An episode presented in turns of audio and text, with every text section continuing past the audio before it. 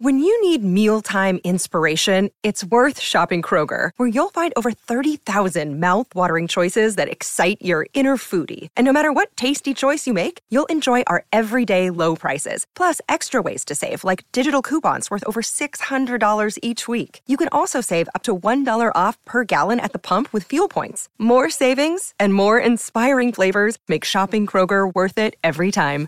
Kroger, fresh for everyone. Fuel restrictions apply. Imagina lo siguiente.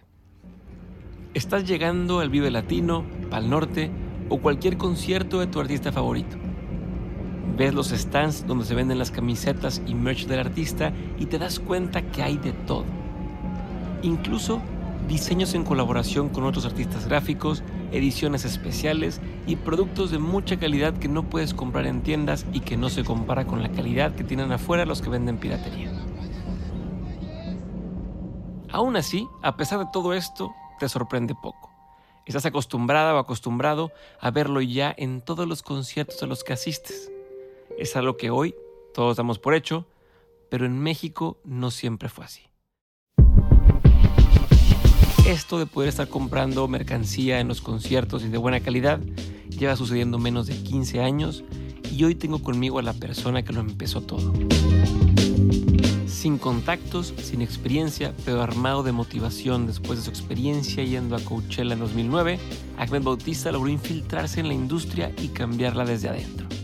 Creó Mercadorama y con esto creó la industria de la mercancía oficial en México. Y, como en todas las empresas, los retos han estado a la orden del día. Y en su caso en particular tuvo que descubrir cómo ganarle la piratería, cómo evadir prácticas abusivas de los jugadores más grandes y cómo educar a los managers y artistas para que confiaran en él y así todos salieran ganando, incluso los competidores. Quédate en este episodio para descubrir cómo Ahmed, una persona que aparentemente no tenía nada que ver con la industria en la que hoy juega, entró para cambiarla. En el episodio también hablamos sobre cómo conectarte con personas fuera de tu círculo social, cómo trabajar con artistas y músicos, cómo mejorar tu modelo de negocio y los proyectos que hoy está persiguiendo Ahmed, pero que seguro te van a interesar por lo creativo y diferentes que son. Yo soy Diego Barrazas y esto es Dementes, el show donde converso con las personas que no siguieron un camino convencional, pero se volvieron referencia en su industria. Les hago contarme los detalles, las estrategias y herramientas que los llevaron el día de hoy a donde están. En otras palabras, les pido que me digan el cómo de todos los qués que han logrado. Espero que disfrutes del episodio del día de hoy y si es así, por favor, hazle llegar esto a más personas, ayúdame a correr la voz, ayúdame a que más personas descubran dementes y que hagan de este año nuestro año. También, si te animas, escribe a Ahmed y a cualquiera de nuestros invitados para que sepan que los escuchaste en el episodio y también se sientan contentos de haber participado. Sin más ni más, aquí mi episodio con Ahmed Bautista. Cuando tenemos Caradura, yo quiero traer bandas, pero no tengo... Para quien no sepa qué es Caradura. Para quien no sepa qué es Caradura, era un lugar de conciertos que duró nueve años en La Condesa, que lo que trataba era ser el lugar de conciertos donde tú te formabas y podías entrar. Es decir, no había cadenero, en un lugar absolutamente fresa que era La Condesa. Eh, no había cadenero y quien quisiera pasar entraba y a veces tocaban actos gratis y a veces tocaban actos pagando un boleto, que era lo que yo veía en los lugares de conciertos que había en el mundo a los que yo iba. A mí no se me ocurrió Caradura. Yo ni siquiera le puse el nombre, que me pareció un nombre genial. A nosotros nos invitaban al proyecto ya al final a punto de abrir, pusimos algo de dinero y pusimos como talento, ¿no? O sea, como, oye, te quiero aportar el yo traer bandas, yo conocer gente, yo. Y uno de los trucos fue empezar a traer bandas gracias a patrocinios. Y si traigo una banda que está en el roster, o sea, en la lista de una disquera o de un management, y nadie la pela, la voy a traer para que luego me den a la grande. Okay, Porque yo confío en la banda que nadie quiere. Y Albert Hammond Jr., ¿no? Estaba en una disquera y entonces en ese lugar estaba Harmar Superstar, que es un cantante y que es increíble, pero normalmente pues, es el gordito pelón que nadie pela y que a nosotros nos parecía genial y súper talentoso. Lo buqueamos para que venga y el güey pierde el vuelo. o sea, el güey nos pide volar de Tijuana. Yo voy a manejar de Los Ángeles a Tijuana. Pierde el vuelo y entonces me habla así en la madrugada y le digo, bueno, pues te compro el otro vuelo, pues son medio baratos. O sea, ya estábamos perdiendo dinero, pero ya sabía que era una inversión. Y de pronto me dice, oye, pero contrátame seguridad. ¿Qué? Obvio, no, güey. O sea, aparte, un show de 300 personas que voy a vender 50 boletos, o sea, ni de pedo. Si es que la gente se va a poner muy loca cuando lleguemos. Y yo, ¿pero por qué se va a poner loca la gente? Porque voy con uno de mis mejores amigos. ¿quién es uno de tus mejores amigos? Macaulay Culkin. Y yo, Ah, hermano, es cierto, ya. Súbete al avión y llegando aquí hablamos. No, por favor, ¿es qué? Y el güey, le tengo que comprar los boletos, ¿no? Porque los perdieron. Y me manda el pasaporte de Macaulay Culkin. Y yo, le hablo a mi socio de ese momento, Yassin. Éramos 10 socios, pero los que operábamos éramos 3, Ujú, que era Coy, Yassin y yo. Ujú. Y entonces le hablo y digo, oye, güey, si viene Macaulay Culkin. ujú. ¿Conoces guardaespaldas? Yo, Sí, ¿dónde de se que ¿dónde contrata uno de esos? Ajá. Y son las 2 de la mañana y van a llegar a las 6. O sea. ¿cómo? Sí, déjame hago un par de llamadas. Si hace un par de llamadas, ya, pues vamos con ellos. Güey, literalmente Macaulay Culkin es de las personas que sale del avión Sí. y no lo suelta nadie. O sea, sí necesita guardaespaldas. Y yo me esperaba pues un imbécil y grosero y es un tipazo. Ok. Tipazo. O sea, esta imagen que tenemos como que nos vende la red de es un drogadicto y sal- sale desaliñado. Seguro fue un mal día del pobre cuate. Sí, sí, sí. Es un tipazo que invierte en negocios de tecnología y que tiene una conversación aminísima. O sea, de lo que le preguntes, te contesta. Muy amigo de ellos es Diego Solorzano de Rey Pila. Entonces nos íbamos a comer y venía Diego y, y platicábamos lo que fuera. Y por ejemplo, una cosa que me pareció fascinante y de lo que seguro vamos a hablar hoy es de los fans from hell y pinches fans feos, es que se le acerca a la gente a pedirle fotos y el güey le dice, prefiero no una foto, prefiero que nos demos un abrazo y platicar tantito porque fotos ya hay miles mías, ¿no? Y se enojaba la gente.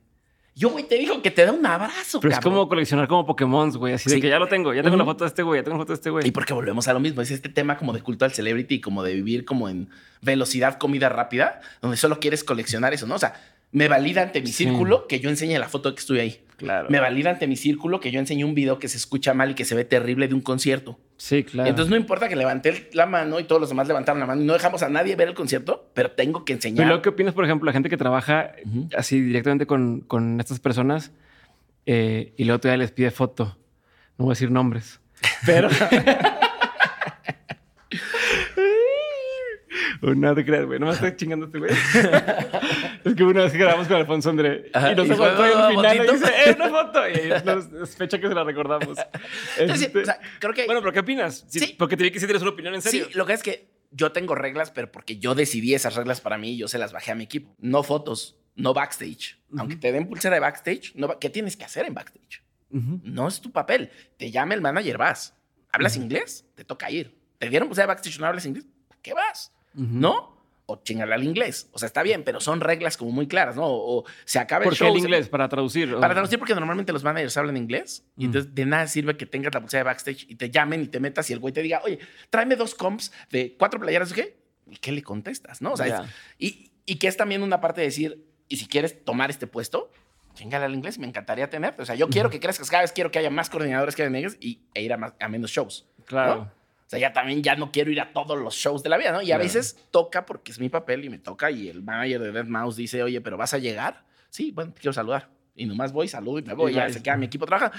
Que está increíble porque también el equipo tiene la edad para decir, puta, yo me quiero echar todos los shows. O sea, no solo me vas a pagar por ir y trabajar, me voy a ver a todas las bandas durante cinco años. Me encanta. Yo ya lo hice 15 años. Sí, claro. Tal vez ya no lo hizo. Pero tengo esas reglas, pero también hay formas. O sea, me imagino que si alguien es absolutamente fan de Jarvis Cocker y llega a venir a la pop-up que tenemos este fin de semana, pues, que se tome una foto. O sea, ayer Pippen, me tomé una foto con Pippen y era, los vamos a invitar a un meet and greet donde el objetivo es que nos tomemos una foto sí, con es Pippen. parte de la dinámica y no pasa nada. Tampoco voy a decir que no, Sí, pero no, sí. no está interrumpiendo, no está chambeando en algo y, y en, el- Claro. ¿cómo se llama? el soundcheck y tú llegas ahí a interrumpirlo. Es- Y que esa es la parte clave. Creo que entender que si respetamos la esfera privada, somos mejores fans. ¿no? Somos un fan más responsable y más adulto.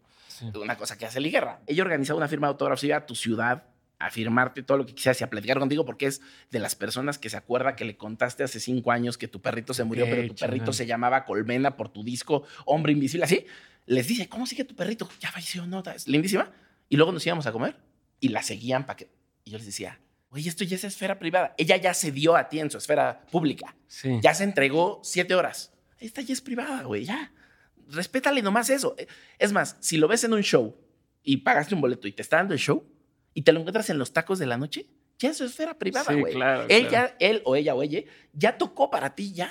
Y aunque hubo un intercambio económico, porque tiene que haber un intercambio, esta es su esfera privada, güey. O sea, es lo equivalente a con un, un tío que es doctor y pedirle consulta ahí en, el, o sea, en la Exacto. fiesta de Navidad. Es como, no mames. no En la boda. Y que siempre va a pasar. Sí, sí, pero lo mismo. Es como, no está, o sea, no está chambeando. o Si sea, no está no- chambeando, aunque te duela la rodilla, güey, él ahorita no es ortopedista, es el papá de la novia. Exacto. Lo mismito. Y, por ejemplo, te iba a contar que tenemos Baba y hacemos pop-up stores y a veces en la pop-up vienen a firma y es un meet and greet, ¿no? Y entonces se van formando y entonces nos acercamos y les decimos todo un texto. Por favor, seamos fans respetuosos, seamos fans adultos. Te estás formando y te vas a formar probablemente dos horas, pero tú eres solo el que está invadiendo un espacio que existe. Este restaurante, esta tienda, esta refaccionaria existe aunque tú no estás. Mm. Entonces, para que este evento pueda seguir sucediendo, tienes que respetarle la entrada, tienes que respetar su banqueta, tienen que poder pasar sillas de ruedas, niños, perritos, carriolas. Respete el espacio, seamos- y siempre es el que se pone pendejo. Y entonces siempre me toca No hacer el bad falta- cop, no ¿no? Falta no el- soup for you. Y siempre me toca hacer el bad cop y decirle, perdón, pero si te sigues poniendo pendejo, no te vendo. ¿No? No t-shirt for you, güey. O sea, Ajá. no, no vas a pasar. O sea, necesito que aprendas a responder y que además tú aprendas a ser responsable para que los de atrás también sean Sí, responsables. entre todos. Es que luego empieza uno a cagarla y, y- y va agarrando vuelo la demás gente y se Y somos todo. especialistas, ¿no? El que rompe una puerta y se mete. Entonces, güey, no. O sea, ¿dónde estuvo la cultura de no pasarnos de lanza? Más bien es una cultura que traemos mucho y, y que tiene que ver con países que han vivido en corrupción y en pobreza y en un montón de subdesarrollo, que es natural que me van a chingar, entonces yo tengo que chingar. Y si tengo una oportunidad para chingar, pues ya la voy a hacer. Y si no la hago yo, la va a hacer alguien más. Pues Sí. Mejor la hago yo. Sí, sea, mejor primero antes de que los demás. Y es todo, está metido en la cultura, está normalizado, ¿no? Como está la corrupción y la piratería y tal. Pero bueno, ya. A ver, ahora sí. Ahora sí. Es que no sé, quiero decirte Ahmed, pero me Se vale, que se es- vale, sí. Pero, ¿qué prefieres tú? En Si a ti te preguntan, este, hola, ¿cómo te llamas? Depende. Ah, te voy a decir, te lo voy a decir. ¿Qué Está- conoces a la está- persona? Estaba modesto, pero viene de cuando viví en Alemania. Entonces ahí te va. Si es en persona, digo Ahmed. Si es en teléfono, digo Ahmed. Como para que se entienda que es Ah, una que, AH. que lleva una H. Y eso lo aprendí porque en Alemania, cuando vivía año y medio, cuando dicen dos, o sea, zwei y drei, dos y tres suenan muy parecido. Entonces dicen svo en el teléfono, para Mm. que entiendas que es dos. Ok. Entonces, solo eso. Ahora, en mi casa siempre me han dicho Ahmed. De hecho, Ok. como a los 30 y algo, me cayó el 20 que también me dicen Quique. En casa ¿Por? de mi mamá, porque me llamo Enrique Ahmed. ok. Entonces, en casa de mi mamá me dicen Quique, pero como que No. yo no lo tenía, ¿no? Hasta que alguien me preguntó, no sé qué, y llegué a un evento ya grandes. Ujú. Y le digo, sí, Quique, yo. Ah, Quique soy yo, güey. Órale. Pero eh, en la universidad, que estudié en la Universidad de Anáhuac, y hay Ujú. muchísima comunidad judío, árabe, tal, me decían Ahmed. Ok. Entonces, como que siempre lo escuché. No, no me es ajeno, ¿no? No que voy en la calle alguien Sí, dice Ahmed y no sí. volteo. ¿no? Sí, Ahmed solo se llama así un güey. O dicen Ahmed, o es más Pero difícil. igual a ver- ya tú más bien vas a juzgar. Escuchas a Ahmed y dices, va a ser ese tipo de persona el que más está hablando. Ta- o sea, ya También, también. Pero, por ejemplo, Europa y Estados Unidos, que son las bandas con las que más tengo relación, es Ahmed. O sea, porque para ellos es natural Sí. H. o sea, un nombre árabe y con H en medio. Sí, suena así. Ok. Bueno, este, Quique, este, sí, me valió madre todo. Y, este, oye, no, a ver, a ver, es que hay muchos lugares por donde empezar y hay muchos eh. Temas que, quiero explorar. A ver, ya sé, ¿qué pedo con la película de ayer? Ayer Ah. vimos un film Vimos un film. y, es- y creo que es un buen punto de partida porque es una combinación rara de entre todo lo que haces y lo que estás empezando a hacer Correcto. diferente, ¿no? Sí, sí, como la nueva iteración de lo que es. Mercadorama. Entonces empezamos por ahí, güey. Me encanta. Pues después de la pandemia se va todo al caño y marzo 17 a marzo 18 me endeudo como en 2 millones y medio de pesos. ¿Te endeudaste? Ajá, tremendo. Teníamos una gira de Ricky Martin como de 12 shows, una gira de Tame Impala de 3 shows y gigantes, ¿no? Forzoles y O sea, cuando dices eso es que tenías todo el merch ya, ya impreso, prácticamente o comprado. Ok. ¿no? Ujú. Pero no solo eso. ¿A cuántas bandas le tienes que pagar los shows anteriores que tenías el dinero en el banco haciendo Mm. las cuentas? Pero ahora tienes a 35 personas que vas a liquidar y son 35 familias que necesitas liquidarlos, liquidarlos. O sea, ellos no les puedes decir, güey, entramos en bancarrota y viene una pandemia y Sí. oye, gracias, ¿no? O sea, porque aparte tengo mantras, ¿no? Tengo mantras. Todos los involucrados deben salir beneficiados. Sí. Entonces, quien trabaja conmigo y todo, pues tiene que ganar dinero. Y si la cosa se pone ruda, primero ellos. O sea, ni siquiera yo, yo. O sea, digo, no sé si debo decir esto, pero en 15 años de Mercadorama, rara vez he recibido un sueldo de Mercadorama. Ok. Pero mi gente siempre recibe su sueldo. ¿Y tú de dónde los re- De otras cosas que hago alternas, porque siempre supe que el riesgo y todo estaba muy difícil ahí y yo prefiero que esto camine porque esto me trae gente y me trae clientes y, y se vuelve tu apellido, ¿no? Ahmed Mercadorama o Ahmed Ujú. Caradura. Y mientras yo por acá vendía arte y llevaba artistas y vendo murales y vendo, y de esto es de lo que realmente vivo. Y luego acá, cuando me sobra dinero, o se va a ayudar a Mercadorama, que ya no, ya Mercadorama camina bastante bien desde el 2016, probablemente quitando el bache del- de Sí. la pandemia. Eh, pero ya camina muy bien y ya no le meto, pero siempre le tenía que meter a Caradura, por ejemplo, le tenía que meter a cualquier otro proyecto nuevo que se me ocurría, ¿no? Que ahorita vamos a entrar a esa pinche locura. O sea, quédate con una cosa y no. Exacto. Y entonces, pero esto era, o sea, como que todo lo satelital era lo que me permitía vivir y hacer lo que sea. Y con Mercadorama, muchas cosas que hacía era viajes. Entonces, mismo Mercadorama me pagaba los viajes, ¿no? O luego comprábamos el alcohol de caradura con mi tarjeta y todos los puntos que salían, pues me servían para los viajes que hacía para Mercadorama Claro. y para todo, ¿no? Pero bueno. Sí, eh, o sea, ahí me- en, o sea, en tu negocio estás jineteándote a ti mismo, ¿no? a mí Como- mismo, sí, o sea, yo mismo me hacía eh, la deuda sana, Ajá, ¿no? ajá. Todo el tiempo. Y uno respondía al otro, ¿no? Sí, o sea, claro. voy a traer a una banda, pongo un artista gráfico a que le haga cosas. ¿no? Entonces ya tengo un artista gráfico y luego con Mercadorama le hago merch. ¿no? Y si hubiera tenido Baba Ba en ese momento, pues el meet and greet en Baba Ba, pero en realidad era en cara dura y luego se lo vendemos a un patrocinador. Y entonces ya con eso cae bien. Ahorita voy a querer hablar mucho de eso también, Sí. de la forma en que haces estas sinergias. Pero entonces, dices, está endeudado. Sí. ¿Y estás endeudado también a nivel personal o Eh, la empresa? Es que la empresa es mía. Las dos, Sí, ajá. o sea, era yo. Sí, o sea, Que o sea, el responsable iba a ser yo. Ok. Sí. Y porque además teníamos, por ejemplo, en ese momento una marca en la que estábamos eh, unidos a una cosa y el edificio y todo tenía que haber cinco pisos, ¿no? O sea, hacíamos Mm. desde corte de tela, impresión, planchado, bordado, todo hasta entrega. O sea, Ok. to- era, era Toda- vertical toda la- ahí. Ujú. Eh, y dejamos ir a 35 personas y dejamos ir esa renta, que era una renta ya de locura. que Te comes también este cuento de que éxito es crecer y que tu empresa de pronto crezca y que de pronto es un monstruo. Y, y sí, o sea, te lo comes, pero cuando viene una pandemia, tener 50 en la nómina, porque dejamos ir a 35, pero tenemos 50, Ujú. es una locura. Claro. O sea, cuando ves el overhead y todo lo que estás gastando en eso. Y sí, pero que en eso no hace sentido porque necesitas a esa gente para poder producir lo que estabas vendiendo, En ¿no? O ese sea, momento. Es como dices, bueno. y, y porque construiste hacia allá. O sea, Ajá. yo construía, a ver, hacer una playera. Me desvío, pero siempre regreso. Sí, sí, sí. sí. Hacer una playera cuando Mercadora me empieza en el 2009 costaba 50 pesos una American Apparel. Ujú, ujú. Mejor calidad ¿Te del mundo. acuerdas de American 50 Apparel? pesos. Luego, imprimirle y hacerle cositas, porque nosotros le quitábamos la etiqueta y le imprimíamos. O sea, la etiqueta de American nunca la quitamos, pero si eras una Gildan o una o Hildan o una Jazzbeck, pues se lo quitábamos y le imprimíamos. Eso no lo hacía nadie, Nadie. ni en Estados Unidos. O sea, ibas a Hot Topic y te comprabas una playera que sea A-Style y era de los Deftones, ¿no? Entonces nosotros lo hacíamos porque teníamos que distinguirnos del pirata. Entonces, la playera costaba alrededor de 55 pesos, 60 ya impresa. Yo la quería vender en 160, digo en 150 y decir, a ver, promedio fueron 50 de costo, ¿no? Promedio. Y entonces, 50 se recuperan, le doy 50 a la banda, yo me quedo con 50 y seguimos avanzando. Entonces, Ajá. ¿cuántas playeras podemos vender al mes? O sea, ¿cuántas puedes vender de Café Tacuba? Esto es 2009. Ok. Café Tacuba no tenía merch. Qué O sea, se le acercaban bandas como, eh, marcas como No Problem, que era una marca que vendía playeras como de la Virgen y cosas muy así en Isabel la Católica y Viaducto, que es la zona gráfica, se le llama, ¿no? Algarín. Y entonces les decían, ok, te voy a hacer unas playeras. Y a ti Zoe también. Y a ti Panteón Rococó también. Pero entonces les regalaban creo que dos mil playeras. Todas decían no problem gigante acá. Y ellos era lo que vendían. Entonces no era merch oficial de ellos. No, era un promocional de no problem. Sí, era, era como si le estuvieran maquilando ahí, pero era la más bien eran como distribuidores de la marca de No Problem, básicamente, Exacto. ¿no? Y que era algo que tenía un, un feeling como piratoso. No era pirata, pero tenía un feeling como piratoso cuando lo veías. Entonces yo decía como, o sea, ni ellos tienen merch. Para mí era como, era natural, ni ellos tienen merch. Ni bandas que vienen, o sea, venían bandas gigantes y no tenían. Salvo que una banda dijera, quiero hacerlo. Y obligaban a que alguien del promotor contratara a alguien, que en ese caso era la única empresa que hay de merch que sigue hasta la fecha, que le caen esas licencias, ¿no? Ok. Entonces están ahí sentados y le cae a YouTube. Usted mete Ya. dos millones de pesos de ganancia en un fin de semana, güey. Fácil, ¿no? Entonces no había por qué crecer hacia ningún lado ni buscar a las otras bandas. Bueno, ya. El punto es que yo quería repartir el dinero así. Entonces, obviamente, cuando vas creciendo dices, ok, ya la playera ya no cuesta eso, ya la playera cuesta ciento y tanto, si lo tengo que vender en 300, ya el brinco a 300 fue, era una locura, ¿no? Pero pues estamos en el dólar, ¿no? Entonces, de un diciembre a un enero, todo, todo lo que imprimes, a la tinta, a los marcos, todo, se va de pronto al triple de precio y, Ujú, ujú. y eso no es lineal en la playera, o sea, no se va al triple de la playa, Sí, pero... si venden en sigue 350 pesos las, las playas ahorita, 400 pesos, ¿no? Y entonces, que ahorita ya, por ejemplo, ya las vendemos en 500 o 600, porque ya Sí. no da. Ujú. Pero eh, hay un tope, porque está la piratería afuera. Sí. Entonces estás muy jodido, ¿no? En otras partes del mundo No, no. y está también el tema de antes me, me costaba una playera lo que el disco, lo que fuera, y ahorita ya me cuesta tres veces más que. Ni Exactamente. siquiera tengo que pagar el disco. Entonces ya- Exactamente. Y además los derechos y mil cosas. Pero el punto es, cuando esto empieza a crecer, tu lógica dice, ok, pero si yo me hago del taller y si yo Ujú. construyo mi taller, le voy a bajar a los costos, Claro. porque ya es mi taller. Ujú. Y entonces ya puedo estar imprimiendo toda la noche y todos los días y todo. Y no es cierto. O sea, en casos particulares como este, donde hay un techo, no te va a salir, ¿no? O sea, en ese momento no salía, pero hoy que volteo, digo, ok, prepandemia crecimos hacia esto.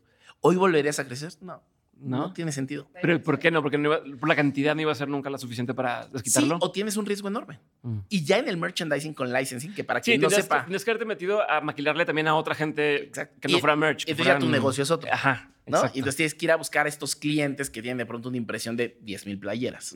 Y ya es tu negocio otro, que es lo que hacen los talleres. O sea, Caviros, que trabajamos con ellos en Escapotzalco y son increíbles, Gerardo Cabe es un divino, pues me imprime a mí, pero también le imprime al de la playa que dice one tequila, tu tequila, tri tequila shot.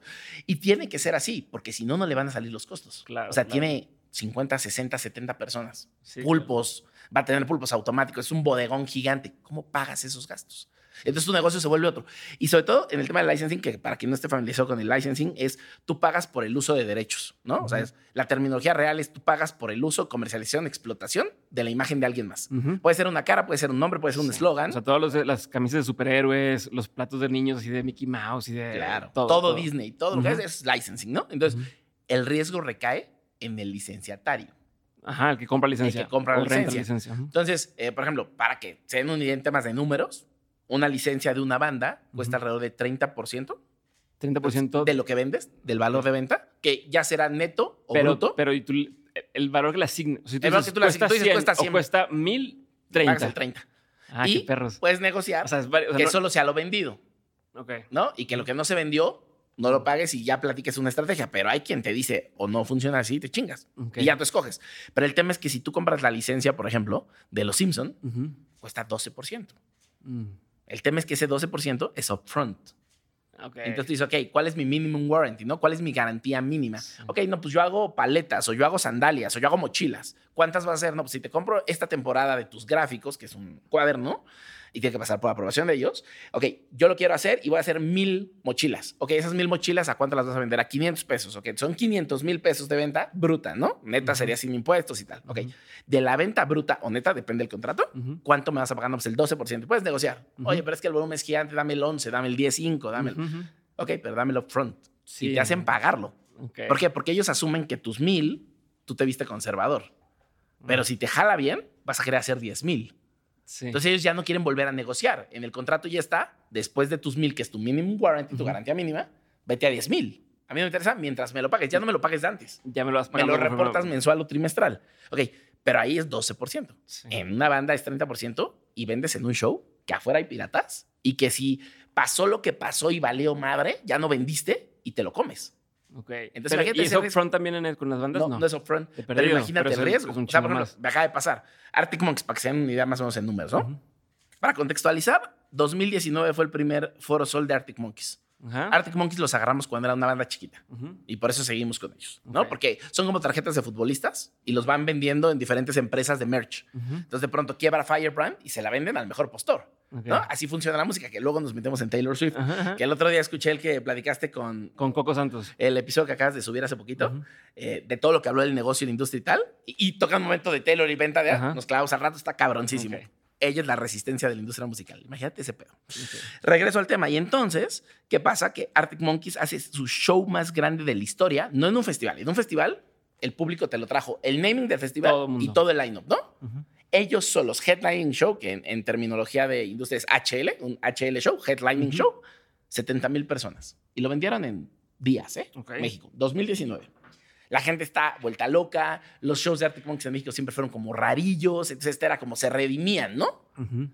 Yo le digo al güey de Inglaterra, quiero hacer 7 mil prendas. Ujú. Ojo ahí, ¿yo cómo decido cuántas prendas hago? Digo, ok, en un lugar chiquito, máximo el 10%.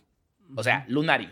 Lunario son 1.100 personas, 1.400 personas, va a ser 100, 140, depende del boletaje. ¿no? Pero no voy a hacer más que eso. O sea, si puedo, hago menos, pero no va a ser más del 10. No hay forma. Ujú. Y conforme va creciendo, tienes que pensar en todos los factores de uno. ¿Está en la entrada salida? O sea, ¿está ubicado? Mm. ¿Es un exit through the gift shop? Si no es exit through the gift shop, Sí, no, le no. metas riesgo, güey, porque no lo va a ver la gente. La gente, Ujú. o sea, tú tienes dos ventanas de venta. Como La entrada es unas dos horas, pero la gente emocionada, loca, va a correr y no te va a ver. Sí, va a querer a pararse Y no se va a enterar. Y lleva afuera esperando que le abran puertas tres horas y ya vio a todos los piratas. Incluso ya les compró. Cuando salga, como está hasta adelante, va a salir al final. Entonces, cuando salga, ya va a haber tanta gente en el stand que tal vez ni lo ve. Entonces va a volver a salir al pirata. Entonces, el fan más cabrón que tienes, tal vez no te ve. Segundo punto. Los fans de en medio tienen dos horas para comprar, pero son indecisos. Entonces, la mayoría va a entrar y cuando salga va a querer comprar lo que ya vio. Sí. Y se va a enojar porque ya no hay su talla. ¿no? Somos bien, somos fans bien lindos, ¿no? Y súper maduros sobre todo. Y tres, a la salida, tienes tres factores súper cabrones. El primero, la gente sale emocionadísima y quiere todo rápido. Entonces, va en contra de ti. Segundo, hay muy poco tiempo en esa ventana, porque son como 40 minutos donde la gente realmente puede salir y comprarte. Entonces, si ahí no eres lo suficientemente veloz, Ya. Se va a encabronar y Sí, se va a si ir. pones de que es que no traigo para la terminal o no está funcionando, ya valió madre. Ya, ¿no? O se saturan las líneas, También. vale o madre, ¿no? Y tres, los de seguridad. Normalmente son unos chicos a los que entrenan de una forma robótica, dogmática, Sí, donde sin, ellos sin criterio. no tienen que cuestionar nada. Y ojo, aquí hay un tema también de clasismo bien cabrón. El mexicano está acostumbrado a ser un grosero con las personas de servicio. Entonces, la posición de ser el de seguridad te pone en desventaja porque el prepotente, el mamón, el privilegiado, el white chican te va a tratar horrible. Y es tu chamba decirle que no. Entonces, tú tienes que blindarte, ser dogmático y ser robótico y decirle a todos, no. Luego esperas que esa persona tenga criterio. No lo va a tener. O sea, es una pared, no hay forma, pero no es su culpa. Ajá, ajá. Y entonces, ¿cómo le explicas a ese güey que no te corra la gente que te está comprando? Ya, que no los haga avanzar, haz de cuenta que no les mueva. Y saca a los borrachos, pero déjame estos güeyes. O sea, en lo que te tarda sacando a los borrachos, déjame a los que están comprando, porque además ve su intención de compra. Sí. O sea, no es un güey que no es que no se quiera ir. Es me está esperando a que lo pueda atender. Claro. Y no me diste ni siquiera las facilidades para que le venda. Entonces, güey, aguántame, cabrón. ¿no? Ujú. Lo hemos logrado. En 15 años hemos hablado. O sea, el Pepsi Sí, Center nos entiende ya, perfecto. ya. Ajá, ajá. Pero solo para darnos una idea de lo complejo que es una pendejada. O sea, parece que vender merch es una pendejada, es una ciencia. Entonces, ya lo que quiero llegar es Arctic Monkey 70 mil personas y en un Foro Sol o en un Palacio de los Deportes para 20 mil personas solo, yo haría el 5%. Ok. Entonces, 20 mil personas, ¿no? 5%. 70 mil personas, 5%. 3.500 cosas, ¿no? Ujú. Entonces le hablo a Lee, que es mi amigo con quien llevé Foo Fighters, Queens of the Stone Age, Interpol, mil bandas por mil años, porque aparte fui el primer güey que empezó a viajar a verlos. Entonces Ok. yo viajaba a ver a los merch managers Ok. y me sentaba con ellos y le decía, yo soy ese güey que te pagó, porque además cuando les pagaba me decían, ¿por qué pagaste tan rápido? Y Sí, el show fue la semana la pasada. informalidad. así de, güey, no, hay empresas como la que te contaba que no se pagan en seis meses, un millón de pesos y yo. ¿Cómo, güey? O sea, se está jineteando tu millón de no seas mamón, güey. Dame a Radiohead, por favor. Sí, sí, sí. ¿No? Entonces, pues nos volvimos amigos y entonces le hablo, digo, tengo que hablar al celular, ¿qué pasó? Y digo, quiero hacer 7 mil prendas. No. Quiero hacer 7 mil. No. Pero ¿por qué no? No, me dice, me da mucho miedo que algo pase y te quiebres y eres la única empresa honesta Ya. y chido y eres un güey chido. O sea, no quiero que te jodas. Es un riesgo muy grande en un país donde tú me has enseñado que la piratería, que... Ya, y yo, pero tengo fe, no religiosa, tengo fe que esto va a salir bien. Dame chance. No, no. Tres llamadas. Y en la tercera dije, güey. O sea, tienes que pensar que también es mi única ventana para generar ese- esa cantidad de dinero. Ellos no van a volver en cinco años Sí, a un claro. foro de ese tamaño Ujú. y lo veo. O sea, veo cómo. Nada más, no es, déjame hacer 7 mil prendas con tu merch line. Déjame proponerte también un merch line que el pirata no va a tener. Sí, Que claro. es parte de lo que nosotros les ofrecemos, ¿no? Como mucho expertise del mercado y. Finalmente, pasa el güey, dice, pues haz lo que quieras. Y vendimos 6,900. Órale. Y las 100 que quedaron eran de una playera que yo no quería, pero que a huevo me dieron, que era negra con azul marino. O sea, no- ni se Ni veía se la ve, pinche. ¿no? Y unas calcetas que nos hicieron traer de Los Ángeles. Hoy ya les hago las calcetas acá. Claro. Pero ahí fue una necesidad de, güey, tenemos en Los Ángeles 300 calcetas, te las Agarra mandamos. una, sí. Entonces, el punto es, le enseñamos que teníamos razón, pero mi punto fue, logramos venderlo, logramos calcular bien, logramos jugarnos un riesgo muy alto, pero vale la pena. Obviamente tuvimos utilidades increíbles y la chingaron. Y luego se fue al caño porque un ex socio se lo gastó a la siguiente semana toda la No utilidad de una pendejada. Pero, bueno, pero lo logramos. Entonces, acaban de regresar los Arctic este año. Dos Forosol. Ujú. Todo esto que estoy contando es solo para llegar a. Imagínate el riesgo de algo que no controlas. Ve qué pendejadas te voy a contar. Dos shows, uno prácticamente sold out, el otro super sold out. Primer día, los fans más fans. Segundo día, los fans más fans regresan y algunos otros fans que no alcanzaron boleto el primer día. Dijimos, vamos a vernos conservadores, vamos a solo hacer 12 mil prendas. Ok. 12 mil. Nada, No es ni el doble de aquella vez Ajá. súper conservador.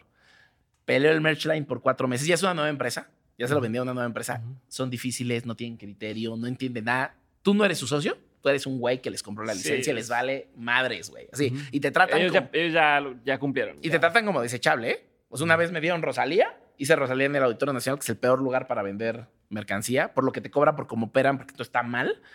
Y cuando viene al ceremonia, que es donde ya realmente voy a vender, se lo dan a mi competencia. No mames, yo le invertí un año esto, o sea, dame chance. Y yo te enseñé y te dije cómo hacerlo, cabrón, porque Rosalía no hacía merch nunca. Y fuimos caminando juntos a que te enseñara. Y cuando me toca lo bueno, me botas. La misma empresa, una mierda de güeyes. Y ya se los traté de explicar. De hecho, hubo como una diáspora de las empresas que quebraron en la pandemia. Y en todas las demás grandotas entró alguien que es amigo nuestro. Entonces, ya ahorita, por ejemplo, una amiga nuestra ya les dice: es que ¿por qué no escuchaste a Ahmed, güey?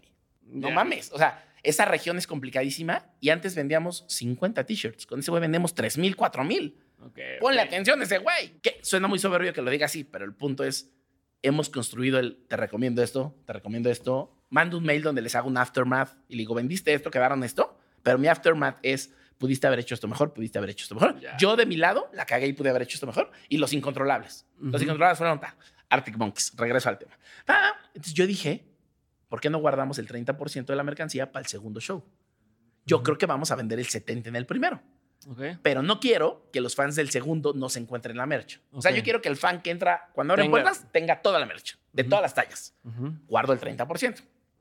Oye, pero si se acaba muy rápido, pues me preguntas, estamos en sitio, traigo a mis coordinadores ahí, estamos monitoreando, pues te digo que saques de la bodega. Pero ahorita guarda el 30. Va. Ujú. Empiezan a vender, veíamos los stands llenos, pusieron donde pedimos los stands. O sea, todo iba bien. Mis coordinadores están ahí para que estos güeyes, porque son la competencia, no boicoteen y digan, ya no hay M, porque nos ha pasado. Y al final tendrán 500 M. Ah, ¿no? cabrón. Llega el Sí. fan, oye, ¿tienes esa blanca en M? No, ya no hay M. Así, 2 de la tarde. Y de pronto a las 2 de la mañana, ten tus 500 M y nosotros. O sea, lo vende alguien más entonces. Sí, porque opera el que tiene la concesión de los venues, Ah, que es la empresa que te cuento que ha estado ahí toda la vida. Ah. Entonces nos da de O chunas. sea, tú no puedes, o sea, ah, está muy cabrón eso. Y lo más cabrón, en todas partes del mundo yo he operado festivales como Primavera Sound en Los Ángeles, Brasil, Chile, y yo soy el que opera, y viene una empresa de merch y me va a entregar, y yo le consigo pulseras y todo, y le digo, quiero que estés aquí, quiero Sí, que estés aprendiendo. muevas tu changarro. Aquí en México, por más que somos colegas y amigos, nunca nos consiguen una pulsera. O sea, yo tengo que ir con management, pedirle que el management le pida al promotor pulseras para tener mis coordinadores adentro, para estarlos checando que vendan Qué y que loco, exhiban como güey. queremos. O sea, por ejemplo, en el caso de Arctic Monkeys, pa- para la gente que no está familiarizada con el merch, existen la banda y la banda, conforme va creciendo, tiene un personal manager, tour manager, el manager manager, ¿no? Que sería cuenta, Wax es el manager manager y tiene a sus managers abajo, y luego tours manager y luego personal manager.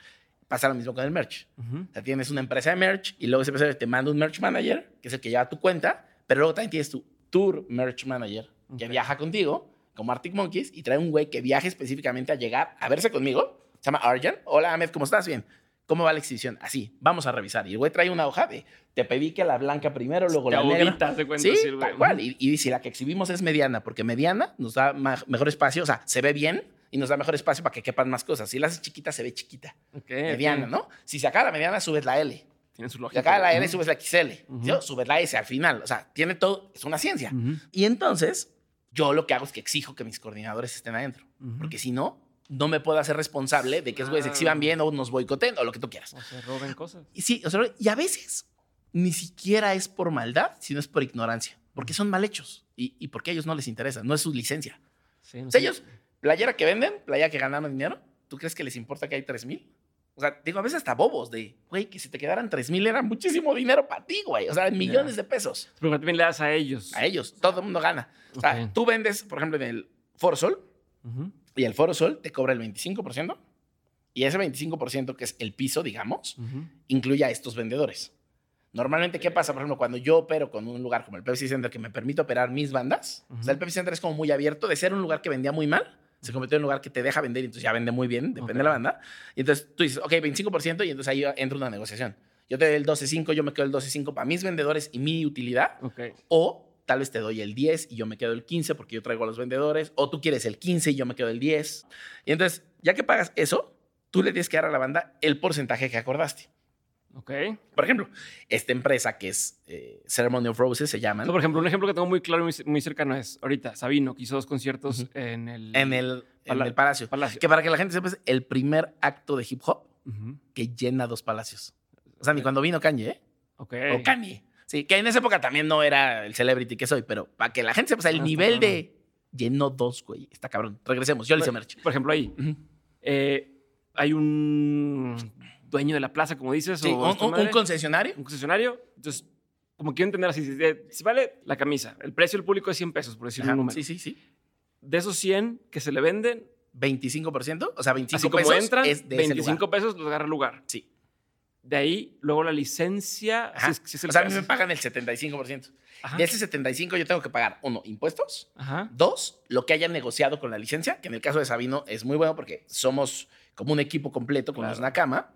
Y entonces depende de la banda, hay o te doy el 30% del neto, o sea, al 100 pesos, Sí, yo que- le quito 16. Ujú. Son pero los es impuestos. entre 1.16, o sea, no dice, no es lineal, jóvenes, pregúntenle a su contador. Y entonces, de ahí yo pago el 30%. Y probablemente ese 30% son, sé, voy a decir, 22 pesos, del 100 que hablamos, ¿no? Para hacer un ejemplo. Y luego del resto, yo tengo que ver mi ganancia y mi costo. Ok. Y mi costo no solo es lo que me costó imprimir la playera. Sí, no. O sea, es la transportación, Todo, el todo, empaquetarla, el tener gente, mis coordinadores, porque yo, aunque venda el concesionario, yo mando mis coordinadores y les pago. claro. Pero cuando eres muy naive y inicias un negocio, ni piensas en esos cosas. Cuando yo te conté lo de 50 para ellos, 50 para mí, 50, no existía, obviamente, ¿no? Ya cuando vas haciéndolo dices, ay, güey, no, no funciona así. Ok. Y porque además la utilidad que te entra tampoco es ganancia. Es, ok, esa es la utilidad de lo vendido, De eso que se vendió. Ujú. que quedó stock. Porque entonces eso va matando tu utilidad. ¿Y qué vas a hacer con ese stock que además te ocupa una bodega después? Que además ¿Qué te le haces? Depende de la negociación que tengas. Pero, por ejemplo, yo lo remato. A fin de año hago un todo ALB, que es todo a la verga, pero es, lo vamos a la venta para que los abuelitos no se enojen. Eh, y entonces rematamos todos. Una playera a veces la remato abajo del costo. Y depende de la negociación. Hay bandas que me dicen, remátala, pero me tienes que dar el 30% de lo que remates. Ah, claro. cabrón. Te digo que el tema es como tiene la sartén por el mango y tú estás comprando, el riesgo es tuyo. Ok. Entonces es una industria muy, muy, muy, muy injusta y muy ingrata, pero a la vez compites con todos los factores que, o sea, en Estados Unidos ¿sabes? y Europa, ¿sabes lo que venden? O sea, venden millones de dólares porque no hay piratas afuera. Así de simple. Y la gente llega y no pregunta, ¿por qué 35? ¿Por qué 45? Ajá. No, güey, dame esa de 50 dólares de Paul McCartney en Coachella, porque ¿has ido a Coachella? No, nunca. Ok, tienes que. Son lo más cabrón que hay, el festival más cabrón que hay en experiencia del usuario. Toque Todo, quien todo toque. el mundo me dice que. Toque quien toque, eh, aunque haya mucho ya hater de no, pero ya no es lo mismo que antes, Don't Forever, ya no es lo mismo que antes, güey, da igual. Quien Ujú. toque ves una fiesta hermosa en un lugar hermoso y son los mejores vendedores de merch que hay en el mundo. Y los güeyes, los headliners, que desde hace como unos tres años ya tienen su propia tienda, o sea, Ujú. la tienda de merch y la tienda del headliner el día del headliner. Ok. Imagínate esa locura, güey. O sea, Ok. la tienda solo del headliner y te cuestas, bueno, una playera de cualquier banda 35, 40, bueno, 30, 35 dólares y los headliners 50, 60, 70. Ok. O sea, si es Billy, Eilish o Travis Scott, te, te salen 60 dólares. Y nadie se lo cuestiona. sí, nadie Menos en un mundo en el que vivimos hoy, que es el mundo post-Supreme y todo eso, que ya todo es coleccionismo, ¿no? O sea, te compras la tuya y te compras una para revender en eBay y te compras otra para, ¿no? Para cuando se te acabe la una, tengas la dos. Sí, entonces, la que voy a vender, la que no voy a usar y la voy a tener aquí guardada y la claro, que. nadie reniega, güey, ¿no? Pero en México y en, porque en Latinoamérica tiene piratería, pero es, es muy bobos, son tres, son dos y llegan corriendo, venden algo y se van corriendo, o sea, no no es una industria completamente normalizada de crimen organizado como es en México. Y luego el fan que es muy bobo, porque el fan es bobísimo, así. Oye, pero no tienes esa negra, pero en verde con rojo. No, la, la que hay es esta, es esta. Oye, oye, pero me dijiste ya no hay mediana, no, ya se acabó, se acabó en la entrada, pero nos quedan L y nos quedan XL. Chica tampoco. No, solo nos quedan L y XL, ¿no? Entonces ¿No tienes tienes que- otro artista? Y se acaban yendo enojados. Y es como, güey, pero es muy simple, es una matemática simple. Es lo que hay aquí es lo que hay disponible, cuesta lo que cuesta, no me vas a rebajarlo. O sea, no te voy a regatear porque yo no soy el pirata y porque cuando vas al doctor no le regateas. Claro. Cuando vas a comer al Vips, no le regateas. Ajá. O sea, ¿en qué lógica, no? Pero es normalización de la piratería. Me regreso a Arctic, Arctic Monkeys. Monkeys. Estamos en Arctic Monkeys, se va a vender chingón, están llenas las cosas, no sé qué. Y de pronto a la salida, empieza, se nota. Se nota cuando un fan se empieza a enojar y se empieza a ir. Se nota yo. Güey, tienen por stand ocho vendedores. No debería estar pasando. Y en el WhatsApp, a ver, todos rápido, no sé qué, ¿qué está pasando? ¿Qué está pasando? Se acercan, todos los coordinadores, les fallaron las terminales de tarjeta. No, hombre. Qué chinga. Bye. Valió Bye. madre todo. Bye. Vendimos solo el 30%, no el 70%. Y de pronto, Día los de uno. seguridad, día uno, que eran los fans. Y de pronto ese güey empiezan a correr a la gente de una forma militar, güey. Y yo, ¿qué está? Güey, no mames, no. A ver, llámame al jefe de seguridad. Corremos promotor. Empezamos a platicar, nadie nos dice nada. Y empiezan a correr a la gente. Y hacen, no sé si has visto que es como una valla humana, como agarran unas Sí, banderas y, y empiezan a barrer, güey, ¿no? A barrer. Y yo, ¿está mal? No, no. Acaba de temblar. Ah, Acababa de temblar, güey. Que qué bueno que no tembló antes del show, porque se cancela el show. sí. Y yo no. ¿Cómo controlas eso, güey? Ya. Aparte es una ciudad donde pasa eso. O sea, y tú produjiste lo que pensaste que pasaría sin temblor, mm, con tarjetas de crédito. Te comes la pérdida. Al otro día, pues ya se vuelve una situación de emergencia. ¿Cómo le vamos a hacer para que se venda lo más posible? No podemos bajar el precio, pero ¿qué estrategias, no? No lo puedes porque ya está pactado. Pactado. Ok. O sea, tú- Tú podrías, pero se ve mal, Ok. ¿no? Es injusto para el que vino ayer y pagó otra forma y- Ujú. y, y la empresa que está en Reino Unido te va a preguntar qué pedo y es un sábado, Ya. le tienes que llamar a su celular, es un cagadero y Ok. tiene que llegar a managers. O sea, no puedes así como que, oye, está yendo la gente, ya quedan así poquitas personas, bájale el precio para vender lo último que queda. No. No, porque además, contablemente, para los que están operando el concesionario, lo meto en un problema. Ya, ok. Porque cuántas se vendieron ese precio y cuántas no. O sea, es Ya. un caos. Pero, pues me escriben los managers en la mañana de, oye, nos enteramos de esto y nos enteramos de esto, no lo vamos a permitir. O sea, me están cobrando una comisión altísima porque tienen que operar bien. Y son deficientes en su operación. Entonces, necesito que vengas conmigo y te presentes con el productor, que el productor es un buen amigo porque me ha conocido por varios años. Y yo nada más pienso, no seas cabrón. O sea, me vas a poner a mí en medio a que suene como que estoy acusando a mi competencia Ajá. que, o sea, si a ellos los hago enojar y me quieren chingar, me van a chingar. Claro. ¿no? Y va claro. a parecer que yo fui de chismoso a decir, oye, güey, este güey me chingó. ¿no? Sí, claro, claro. Y luego quieres tú que yo te haga la, o sea, te haga ahí el apoyo, lo voy a hacer. Y quieres que le explique al promotor que además es un buen amigo y que él me vea como un quejón. Sí, como sí, de, sí. me trajo al Sí, manager un y me lo echó encima. y- Y, yo, pero te la tienes que hacer. O sea, de nuevo, Y lo hiciste. lo tienes que hacer. Y ahí voy yo y ya nomás le hago cara a Memo, el promotor así de, güey. Oye, lo que están diciendo es que no debería pasar esto. Y entonces resulta, porque hay mil historias, ¿no? Hay mil historias. de, No, es que el promotor nos dio un patrocinador que nos dio una terminal y esa terminal no funciona Sí, igual todos que la otra terminal. versión de quién fue. ¿no? Y yo, nomás dales chance de usar otras terminales, ¿no? Si, si esta falla, usan la del otro banco. No, no puedo. Mm. Pues es patrocinador. Y tienen toda la razón, ¿no? Entonces, pues sales como diciendo, ok, ya, ya intentamos todo. Y él muy amable llamó a todo el mundo, el promotor, porque es increíble, llamó a todo el mundo y reorganizó y llamó al jefe de seguridad y le dijo, oye, no me corras a la gente que está comprando. Entendemos que ayer fue el temblor. O sea, el promotor, que es increíble, hizo lo que tenía que hacer. Pero de todos modos, el balón queda del otro lado. ujú. Entonces, pues vas y hablas con tu competencia, que es tu colega, y le dices, oye, sé que ayer pasó, sí, pero ¿por qué me los echas encima? Y yo, yo no te los eché, pero sí necesito que me ayudes con tu gente a cómo resolvemos que hoy no pase, porque tú tampoco te quieres quedar sin este dinero, güey. Claro. Y si se va a darte, ¿qué hacemos? Y nos sobra un montonal. Pero lo que quiero decir es Al final, ¿cuántos, de, de todo el porcentaje de camisas, cuántas fueron las que vendiste? el 68%. O sea, te fue Nos mal, el pero no te fue 32. tan No me fue tan mal, pero en esos volúmenes, Claro. sí es, o sea, es una bodega. que me cuesta, ¿no? Y que estamos esperando rematarlos ahorita. O sea, les mandé un mail de todas estas estrategias podríamos hacer que en un mundo real, tú lo que deberías poder hacer con ese merch es, lo pones en tu tienda en línea. Es lo que te a decir. La banda lo tiene que comunicar. Si tú lo pones en tu tienda en línea y la banda no lo comunica en un país pirata, no se vende. Segundo, ¿cuántas tiendas de viniles hay en el país? Chingonas, o sea, con onda. ¿30? Ujú. ¿40? Poquitas. Güey, vas y le das 100 a cada una. Ujú. 100 de arte, ¿quién te va a decir que no? Sí. Y, güey, cóbrame lo que me cobra el concesionario, Sí, que es 30%, tenlo y hasta 25%, que- güey, cuando se acaben y me lo pasas y me reportas mensual. Tres, podríamos rematarlo, ¿no? En todo ALB, pero no todo se va a ir. Esos volúmenes tampoco se va a ir todo. Cuatro, upcycling, ¿no? Vamos a empezar a hacer cobijas y vamos a empezar a hacer camitas de perros y, y ahí ya la destruí y ya no es una licencia que tengo que pagar, Ok. ¿no? O sea, estoy planeando cosas el próximo año que es el 15 aniversario de Mercadorama y vienen cosas de upcycling. Eh, traigo un plan ahí que ya medio le piché a mi Gigala. Pero bueno, regresando a todo eso, ahora imagínate todo ese riesgo y además tú eres el que paga. O sea, Mm. tú pagas todo. Tú pagas si se vende, tú pagas si se pierde, tú pagas si no vendes, tú pagas, ¿no? Y esto me lleva a un brinco de en dónde estamos hoy. En el 2020 nos Ajá. empiezan a buscar las marcas a decir, oye, ya no hay shows ahorita. No, que pausa ahí. Decir, empezamos con estoy endeudado. O sea, estaba endeudado. ¿Está endeudado? Dos Sí. millones de bolas o Ajá, cuánto. dos y medio, ajá. Ajá. Y entonces ahí arrancas. O sea, Sí, y es como lo pagas, ¿no? Entonces, pues no te detienes. O sea, lo primero es no puedes descansar. O sea, Ok. no, no te puedes quedar a sufrir lo que está pasando, que por más que lo sientas, embrace it y dale, ¿no? Contemple. Y me junto con un gran amigo, Pony Chávez, José Luis Chávez, que es de estos de la industria publicitaria cabrones que todo mundo conoce y que todo mundo admira y que es un chingón y tal. Él trae a Memo, eso Ujú. trae a Pepe también, porque Pepe productor, que ahorita ya fue independiente, pero también empezamos con él. Y de pronto me empieza a decir, eh, Pony, oye, a ver, esto que te pidieron, vamos a hacerlo. Es de Ron the Jules eh, y es un tema de pues, meterlos en la cultura de México para que los empiecen a buquear festivales y para que más escuchas de México. Los, es una estrategia que se hace con todo un grupo de gente que piensa en marketing y, co- y conceptos y tal.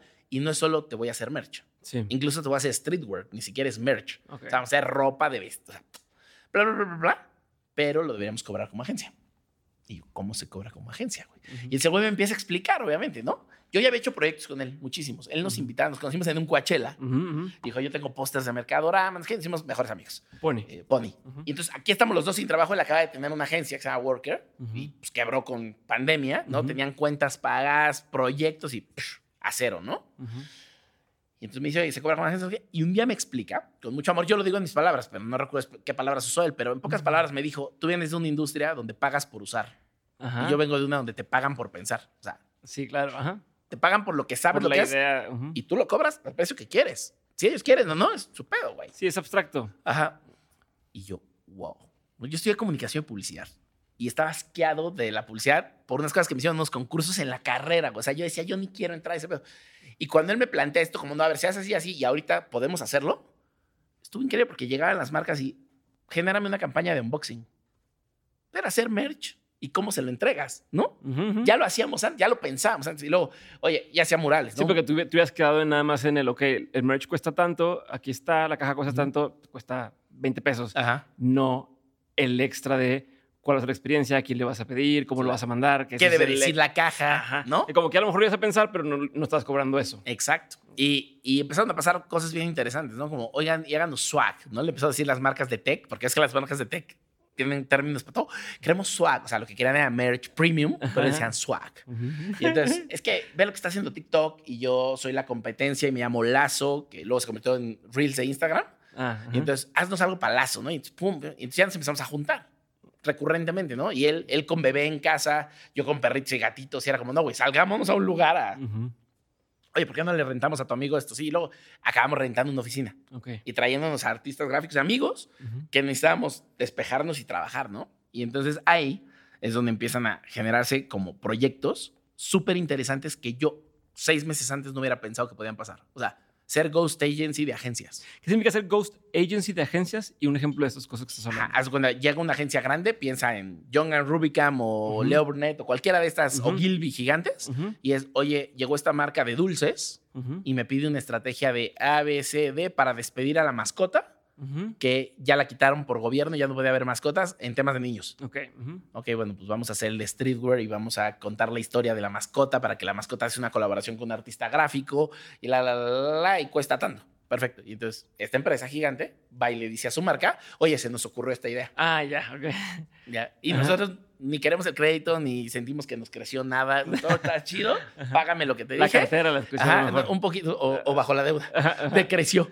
Eh, y entonces, ayúdame y mándame otros proyectos. ¿Te gustó? Sí, pam. O otros, ¿no? Hay, hay una agencia con la que hicimos cosas increíbles. Son tres chavas y trabajaban con un montón de marcas increíbles. Y era como, oigan, nos llegó esto y hay una vertical que tiene que ver con arte y con música.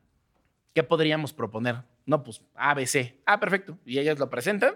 Nosotros vamos a las juntas como ellas, o sea, con la cachucha de Sí, somos sí. ellas.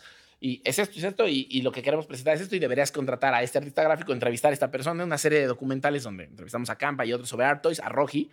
Eh, y esta es la temporada 1, esta es la temporada 2. Perfecto, ellos van, lo venden, y nosotros ejecutamos todo, vamos y lo grabamos, escribimos los guiones, regresamos y nos pagan. Ok. Y entonces, las mieles de lo que yo no conocía y, y fascinado porque además, de pronto, eh, es una especie como de Robin Hoodismo, ¿no? Tienes dinero de alguien más y cuentas las historias que tú querías contar, pero no tenías dinero para contarlas.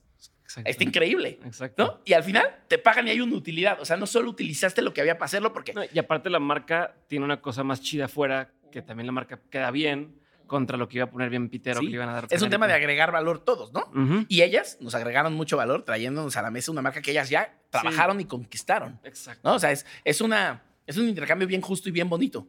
Y a veces suena como, ta- tal vez decir Ghost Agency suena como, ah, o sea, soy la agencia que está atrás de alguien que no debería decir porque soy el ghostwriter, ¿no? Ajá, Que para la gente que no sabe que es un ghostwriter es alguien dice, escribí mi autobiografía, pero se le escribió a otra persona. Sí. No le ponen el crédito y dicen que es, pero porque no vas a dejar tampoco que un O sea, un montón de las, futbolista un montón de las personas así de, de televisión que ves hoy en México y que hacen un libro de un día para otro, Ajá. se las escribió un Sí. ghostwriter. Y entonces ahí empezamos y luego ya nos empezaron a caer las marcas a nosotros como personas. Ok. Entonces, ya se empezaron a ubicar Sí, y ya y la marca 1, que tenía una gerente de marketing increíble, ¿no? Se va a otra marca y entonces nos lleva con ellos a esa otra marca, pero tú ya te quedaste con la nueva gerente que entró al otro, que ya le hacías cosas.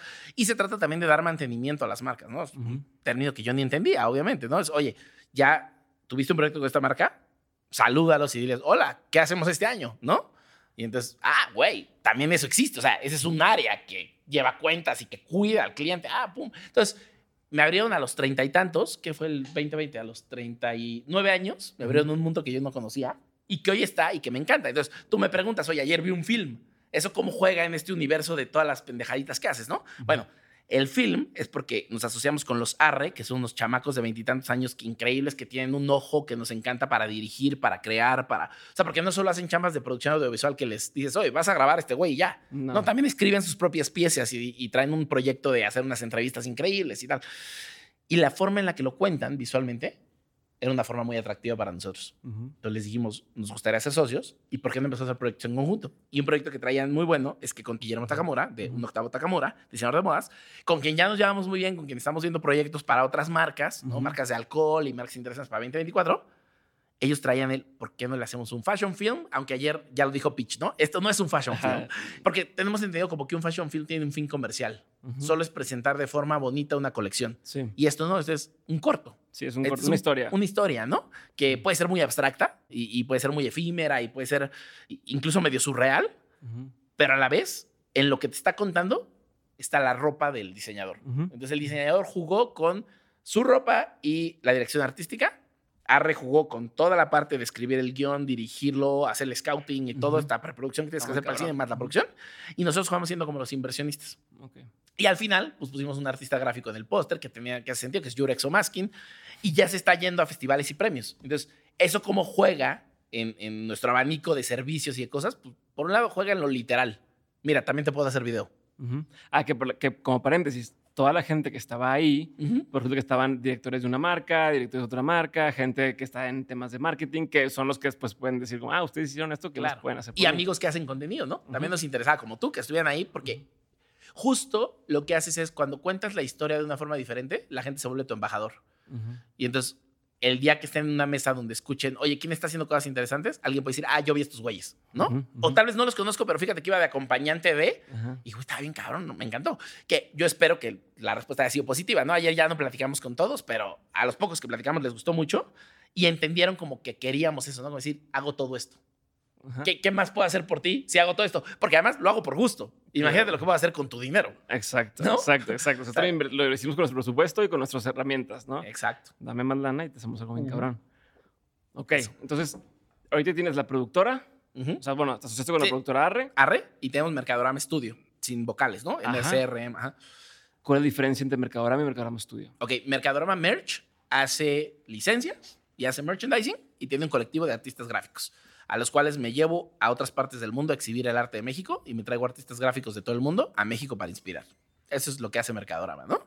Intercambios justos entre fans y licencias, porque no solo le hago a bandas, ¿no? Le hago, ahorita lo voy a hacer podcast, eh, al podcast de Romina Sacre, le estamos haciendo a otras cosas merch, o sea, todo lo que es merchandisable, le hacemos un restaurante, un bar, un libro, lo que sea.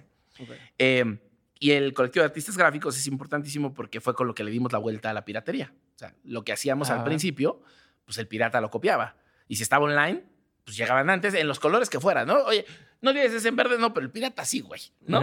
Em, y entonces lo que empezó a pasar es que empezamos a invitar artistas gráficos a hacer los diseños, muy inspirados en Pearl Jam y Ames Brothers, ¿no? No respetes la foto, no respetes el logo, no respetes nada, güey. ¿Sabes? Lo que a ti te inspire. Y si el artista gráfico es lo suficientemente poderoso en su firma gráfica, llamemos un Smith, un Sanner, un Pony, eh, Hilda Palafox, un Violeta Hernández, un Mónica Loya, o sea, artistas que ya reconoces por su un Jurex o Maskin, por su gráfica, pues incluso usa tu gráfica. O sea, no quiero que, que, desaparezcas por, por, adaptarte a la, a la, banda, ¿no? O sea, la gente lo va a comprar y aparte es polinización de audiencias, que ahorita me clavo en eso.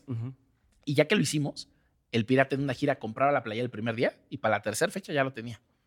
Mm. O sea, recuerdo mucho una plática con Kraken donde existe esta frase en México, está, está tan normalizada la piratería, la corrupción y la impunidad que güey, estar en Tepito es un éxito, güey. O sea, es un check en tu lista. Sí, de que si ya te, si te piratearon, estás bien. Sí, y linealmente sí. Pero a mí me duele en el corazón, güey. ¿Sabes? O sea, sí entiendo el punto. No lo comparto. Y entonces, por ejemplo, una vez vamos al Metropolitan, está tocando Carla Morrison, está despegando, Wax la trae, explosión total. Y Kraken ve sus playeras afuera y me dice, cabrón, ve esto, qué increíble. Y yo, o sea, sí que increíble, pero qué jodido nos acaban de dar, güey. O sea, este es el segundo show y ya lo tienen y no mames. Entonces ahí empezamos a hacer cosas que fueran diferentes para ellos y difíciles de hacer. Es decir, una serigrafía impresa a mano Mm. Por más que hagas la pirata, no. Una playera es difícil de distinguir. Sí. Pero un cartel firmado, enumerado, impreso a mano, aunque lo hagas en offset, porque ese güey no va a hacer esto. No. Una chamarra. Pueden ir a zona gráfica a comprar una chamarra y bordarla feo. Acá la chamarra está hecha desde cero y está cabrón. Y nos volvimos los de las chamarras, ¿no? Le hicimos chamarras a Iggy Pop, a Ok. Daft Punk, a... Porque llegaban las bandas y veían las chamarras y decían, güey, te compro 50 para mi crew. Ujú. O sea, soy Queens of the Stone Age, voy a pasar por México, quiero 50 chamarras, 50 hoodies, 150 playeras, la, la, la, la, y de ahí arranco la gira. Nos Ujú. volvimos los de las chamarras, ¿no? Y por Queens, nos volvemos los de Iggy Pop. Esa es otra historia más larga para no clavarme mucho. Pero en el punto es que entonces los artistas gráficos toman una relevancia importantísima y una, y una como trascendencia en el objetivo comercial también. Y entonces es como, ok, entonces, ¿cómo? ¿Cómo impulso también este lado? Sí. Para que esto sea bueno también para ellos. ¿Cómo no les sirvo? económico. ¿Cómo les doy? ¿Cómo les sirvo, no? Ujú. Y entonces los artistas nos empezaron a preguntar, oye, ¿y cuál es el deal con las bandas? Porque yo, por ejemplo, les decía, yo soy, hoy puedo decir soy coleccionista de arte, ¿no? O sea, tengo una colección de cosas que he comprado y cosas que me han regalado de arte. Ujú. Me suena muy mamón decir, soy coleccionista de arte desde chiquito. No, pero compraba pósters, o sea, me fascinan los pósters. Yo soy el más chico de dos familias, o sea, Ujú. de toda la de mi mamá y de toda la de mi papá. El más chico, entonces yo veía las cuartos de mis primos. Sí, O con sea, imagínate, yo tenía pósters, 10 sus años cosas. en el, en el 80, y- en el 91, tenía 10 años, ¿no? Y llegaba y veía pósters, de, güey, chavas en moto que podían ser cantantes como Lita Ford o así, ¿no? Y basquetbolistas y NFL y Guns N' Roses y Metallica y Bon Jovi. Y yo quería mi cuarto así, porque todo lo aprendía por osmosis, ¿no? Y entonces, de pronto, cuando ya todos esos pósters, pues de pronto pósters de películas. Mm. Digo, esas películas favoritas, pues y entonces buscar esos pósters, ¿no? Ujú. Y ta, y ta, y ta. Y entonces, eso naturalmente, el día que descubres que bandas como Pearl Jam tienen carteles en serigrafía impresos a mano, pues también los compras. Es un Claro. crecimiento natural. Acá comprabas pósters de 100 pesos y luego compraste de 300 o 500. Sí. Es un crecimiento natural, es, una, es un gateway, ¿no? Entraste. Y entonces, cuando me llega esto, yo ya compro arte de artistas gráficos. Sí. Shepard Fairey, los de Obey, ¿no? Ujú, ujú. Entonces les digo a los artistas con los que estoy trabajando, porque soy fan de ellos, soy fan de Kraken, de Toy, que también es conocido como Tiburón, de Alexis, de Seger, de Sanner, de Sealer, y la Palafox, todos ellos. Eh, Violeta Hernández, y entonces les empiezo a preguntar, oye, ¿tienes piezas que te compré? Oye, News, ¿tienes piezas que te compré?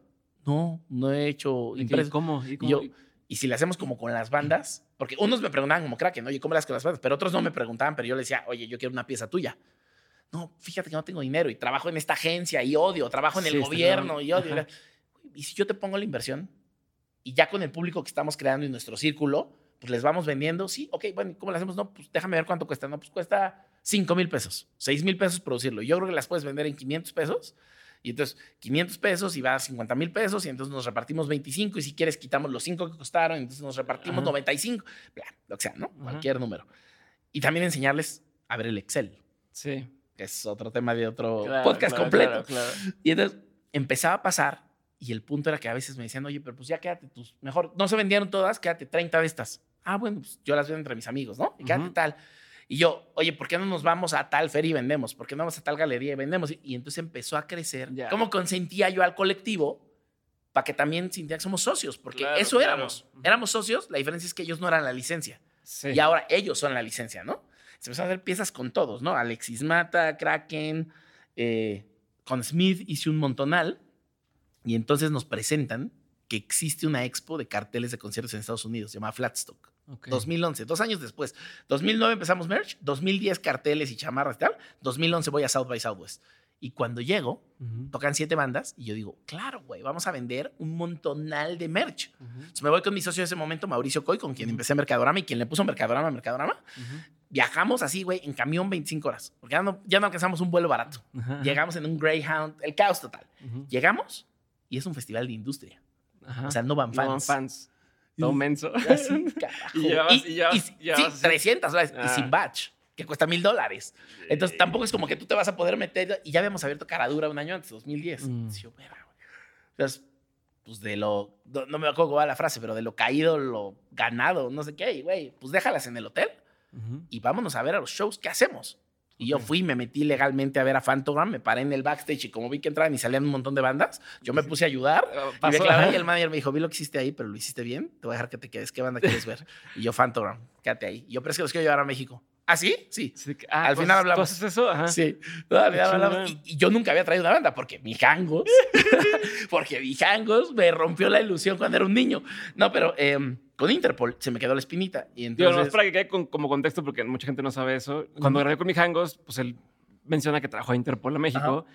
Y anoche me enteraba que, porque estaban en la misma mesa que estábamos anoche, este, a Med y mi Hangos, y le decía, ya sabes que yo te odiaba, Ajá. porque yo iba a traer a Interpol, Interpol, y ibas a, a sacar la lana, y a toda la lana, y alguien de la nada llegó y ofreció más dinero, Ajá, y me lo ganó. y se lo ganó. Y yo era un niño y alguien más había sido alguien como más grande, un corporativo, ¿no? Me lo vendieron como una cosa más grande y pues era su disquera, que era Ujú. Mijangos Noise Lab, ¿no?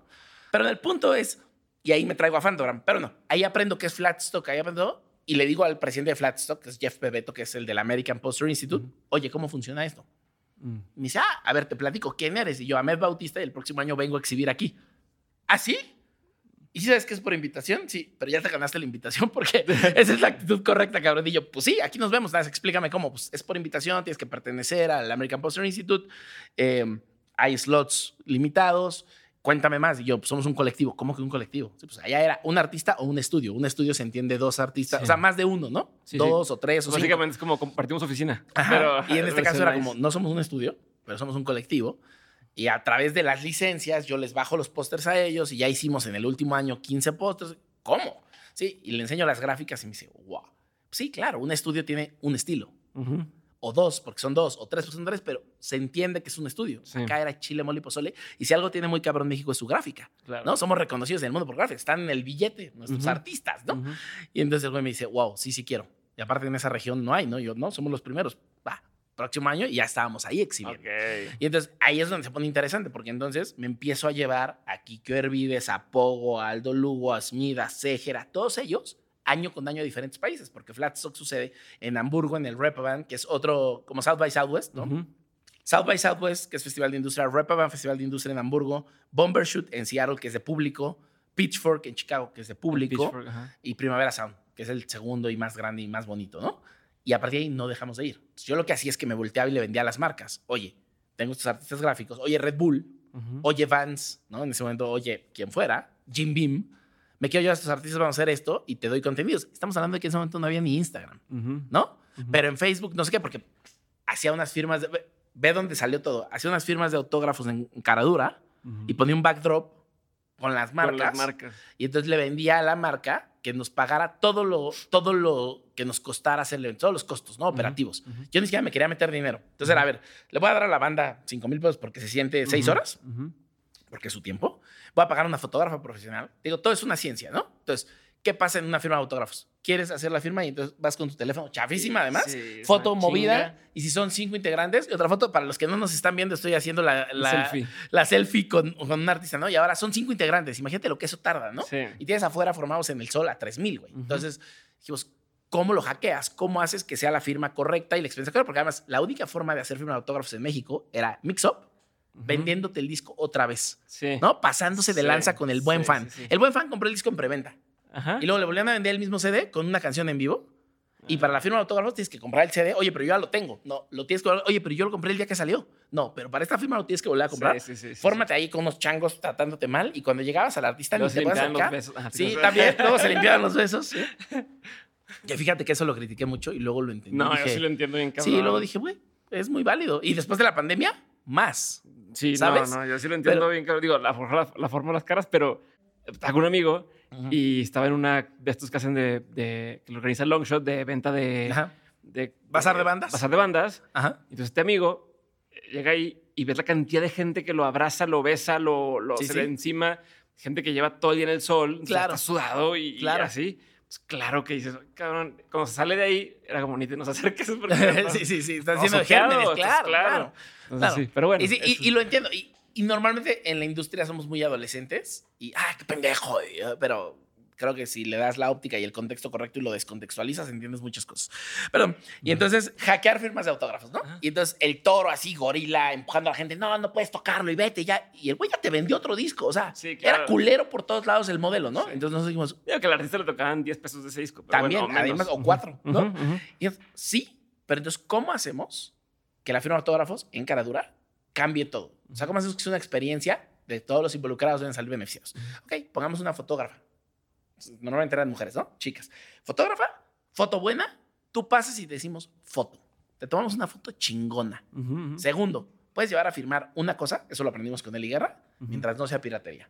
Ok. O sea, puedo entender que hay un tema económico donde yo no te voy a obligar a comprar nada, ni siquiera estás obligado a tenerlo oficial. No quiero, o sea, no quiero que la parte económica sea un privilegio que te quite una experiencia. Sí, claro. No quiero eso. Quiero que sea inclusivo. Entonces, todos podemos tener un cuaderno, todos podemos tener la Sí, mochila, Un peluche. el, si el quieres, cuerpo y luego te tatúas mientras Sí. no sea piratería. Y éramos muy claros, ¿no? Sea un fan responsable y respetuoso, cabrón. ¿no? Y si te veo y lo intentas, te saco y adiós foto, güey. Bye. No soup for you, ¿no? Ujú.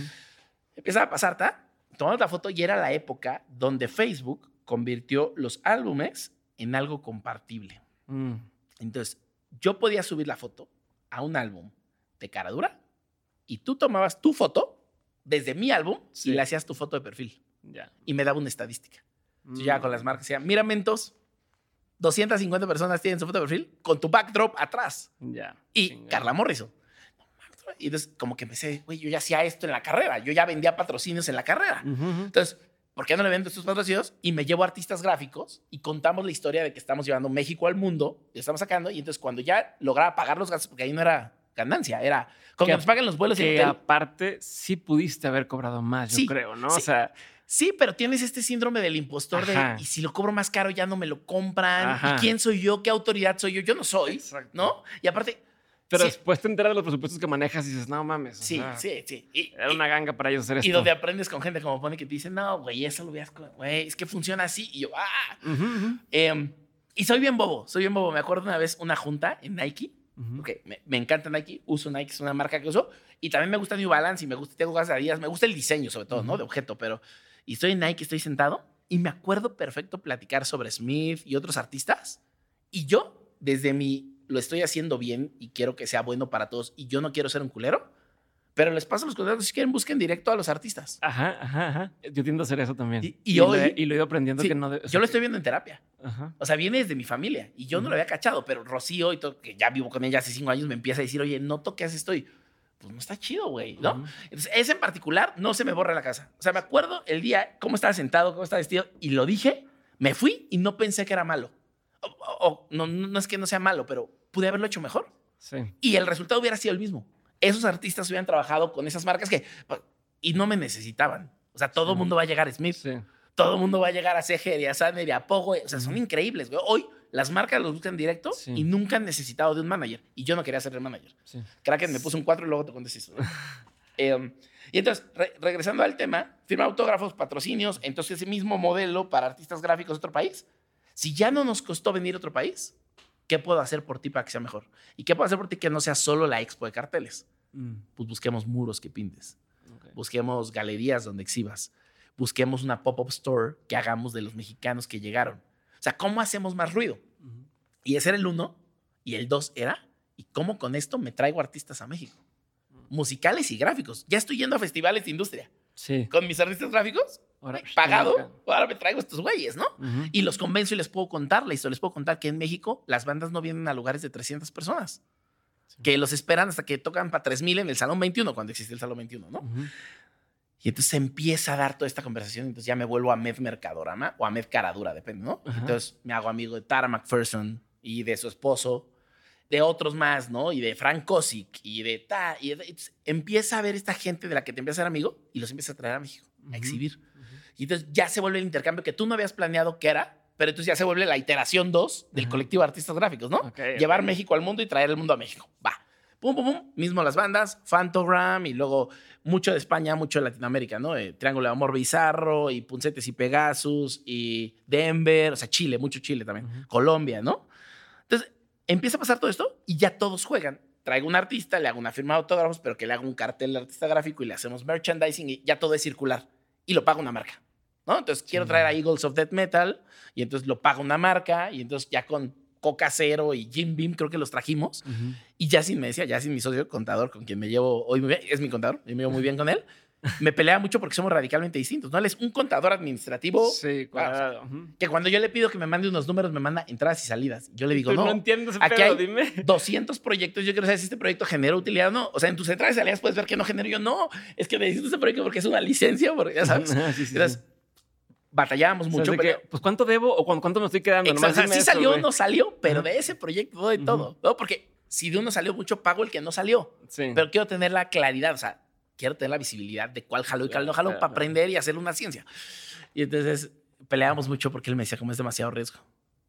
No sé si van a vender todos los boletos a ese precio de esa banda y nos vamos a endeudar. Y, y Caradura siempre estuvo endeudado, porque cuando abrimos Caradura, unos culeros se robaron todo el dinero y nos fueron a abrir la competencia. Oh, no mames. No, no, una culera, de los que venden traspasos y son una pinche mafia de México, unas porquerías de personas. Pero bueno, otro tema de corrupción e impunidad. Entonces, ¿qué pasa? Que yo digo, ok, voy a traer Eagles of Death Metal. No sé quiénes son y no tengo que saber quiénes son, pero el riesgo de los números que ves es esto. Yo sí, pero el patrocinio paga tal y paga tal y yo creo que se van a vender tantos boletos y lo que vamos a vender de alcohol. No, y güey, es una banda de la que vienen bandas a ver bandas. O sea, las bandas van a pagar boletos por ver esta banda. Ni nos van a pedir cortesías, güey. No, pero es que. Y ese día, ahí, con Marcelo, Lara ahí, Cha ahí, Kiko Hervides ahí, todo uno ahí, se acercó y me dijo: Me cuestas mucho trabajo y no nos entendemos mucho, pero ya te entendí, cabrón. No mames. Y el tema es: esto fue antes de que pasara lo del Bataclan, que están ellos tocando en París y entran unos terroristas que ahora con el mundo que tenemos ya sabemos que pudieron haber sido no terroristas, pero la, la palabra está muy sobada. Pero entraron terroristas, mataron gente y estaban tocando, güey. Ah. Entonces los, los sacan por atrás, matan como a 30 personas, entran, matan a los terroristas. Se acaba y entonces YouTube dice, el terror no debe ganar.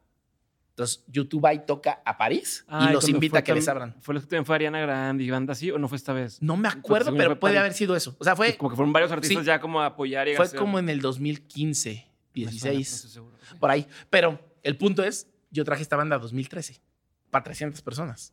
Que es otra banda donde grabó el disco Dave Grohl. O sea, es la otra banda, ¿no? Dave Grohl, la otra banda de eh, Queens of the Stone Age, la otra banda, ¿no? Y yo no traje a ninguno de esos, traje a la banda, que es Sí. Eagles. Pero fue así, un revuelo y luego se vuelven fenómeno brutal por lo que pasó terrible en el Bataclan y los invita a YouTube a abrir, se vuelven así, y los trae el Corona Capital a cerrar un día. Ok. Entonces, eh, pero ahí tocaron en Caradura. Y la gente cuenta esa historia. Y hay pósters de ellos, ¿no? De Quique, de Alex. Hay pósters de esas fechas, güey. Entonces, todo eso era porque se lo traje a un, a un... Antes de que House of Fans tuviera House of Fans México, hacía noches de Vans. Y yo traje a varias bandas a noches de Vans, ¿no? Ok. Puncetes y Pegasus, Queen, Eagles of Death Metal, bla. Entonces, hacer esta banda así, con patrocinios, es la única forma de hacerlo. Porque si no metes patrocinios, no pueden tocar en un lugar de 300 personas.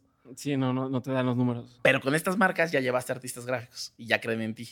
Mm. Y luego con estas marcas ya hiciste otras cosas y empiezan a entender. Y a esta banda ya le cuentas que trajiste a Fantogram, no sé qué, ya no sé qué.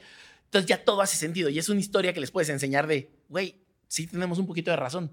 Sí sabemos lo que estamos haciendo. Claro. No tenemos todo el dinero, pero lo vamos a sacar, güey, ¿no? Y entonces no te voy a pagar por anticipado todo el dinero, pero ese día antes de que te subas al escenario te lo voy a pagar.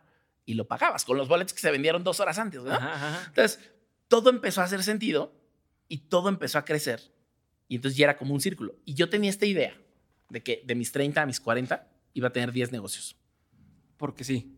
Yo dije, el número es 10 y es una década. Y de esos 10 negocios van a quebrar 7 y los 3 que se queden yo ya me voy a ir bajito y suavecito. Ah, ok. Ahorita... O sea, no era 10 al mismo tiempo, era, va sí, a haber 10. 10 cosas- simultáneos. 10 Ajá. simultáneos. O sea, no los voy a empezar el mismo año, Sí. pero tengo 10 años para lograrlos. Y en unos voy a ser inversionista y voy a tener el 1%, en unos voy a tener el 10%, en otros voy a participar en la mesa y otros va a ser mío completo y yo me voy a matar, que eso era. Mercadorama, ¿no?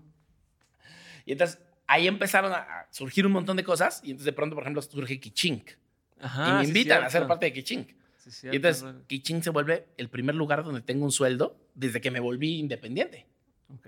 y donde creen en mí y donde me escuchan y donde ven valor y me lo aplauden y dicen, güey, eres buenísimo para vender, eres, me estás trayendo bandas, me estás trayendo Pero cuentas. al final no funcionó, que ching, ¿no? Sí funcionó, pero justo lo que les pasó es cuando está una empresa de tech, que eso es lo que la gente tiene que saber, Ujú. vive de inversionistas. No vive de lo que genera hasta que hace un break-even Sí. muchísimos años después o alguien les hizo una compra y, o IPOs o estas cosas. IPOs salía a la bolsa. Eh, y justo creo, digo, yo no soy el indicado para hablar de eso porque yo salí años antes de eso, me fui a operar otras cosas de mi empresa, pero justo lo que pasa es que vivían de inversionistas y cuando cambió el nuevo presidente, que es el presidente que está actualmente, mucha gente se salió del país y muchos inversionistas sacaron su dinero del país. Ya. Entonces, en mi óptica y lo que yo creo que pasó es cuando ya estaban a punto de que esto pasara, los dineros del país se fueron y, o sea, si ellos hubieran existido en la pandemia, serían Ya. trillonarios. Ya. Entonces, porque sí resolvían. O sea, hoy todas las soluciones que hay de Internet no son lo que proponía esta solución. Y era pre-Amazon. No había Amazon en México. Ujú, ujú. ¿No? Y aunque tengas Amazon Shop, no funciona como funcionaba aquí. Pero, y entonces lo que empecé a hacer es usar ese dinero para seguir manteniendo Mercadorama. Ok. Y que Mercadorama, aunque tuviera cuatro shows buenos y uno malo y eso acababa el dinero de los cuatro shows, pues con este dinero salía, ¿no? Y empiezo a viajar a convenciones de tech y a cosas de tecnología que yo no entendía, que ahí empecé a entender y dije, wow, está cabrón. Y ahí la gente me empezaba a preguntar, ¿tú qué haces? O sea, ¿tú qué haces? Y ahí entendí, lo que hago es vender. O sea, sí entiendo que lo que hago es ventas. Eso es lo que hago, ¿no? Entonces, de ahí eh, le metí dinero al Sala Puebla, que fue el Sala Corona después. Increíble. Le metí dinero a Júpiter, que es una cervecería que está en Coyoacán. Le metí dinero a un par de cositas y las cosas iban y avanzando. juntaste tus 10 cosas. Junté mis 10 cosas y llegó la pandemia y se las acabó todas. Todo. Todo, todo, todo. Todo o sea, todo Júpiter, sigue existiendo. No le tuvimos que meter dinero, pero Júpiter está ahí. Dos School of Rock, le metí dinero. Ah, no que- sigue ahí. ¿no? Con, con Andreas. Em, y, y justo porque invitaron otros que, ¿no? Kiko Hervides, Cha, todos ellos estaban metidos y, güey, Ujú. jálate. Y entonces el punto es, ¿Esa franquicia la empezó Andrés Osberg? O, Ajá. Él- o- él o trajo la trajo licencia. trajo licencia, Ajá. sí.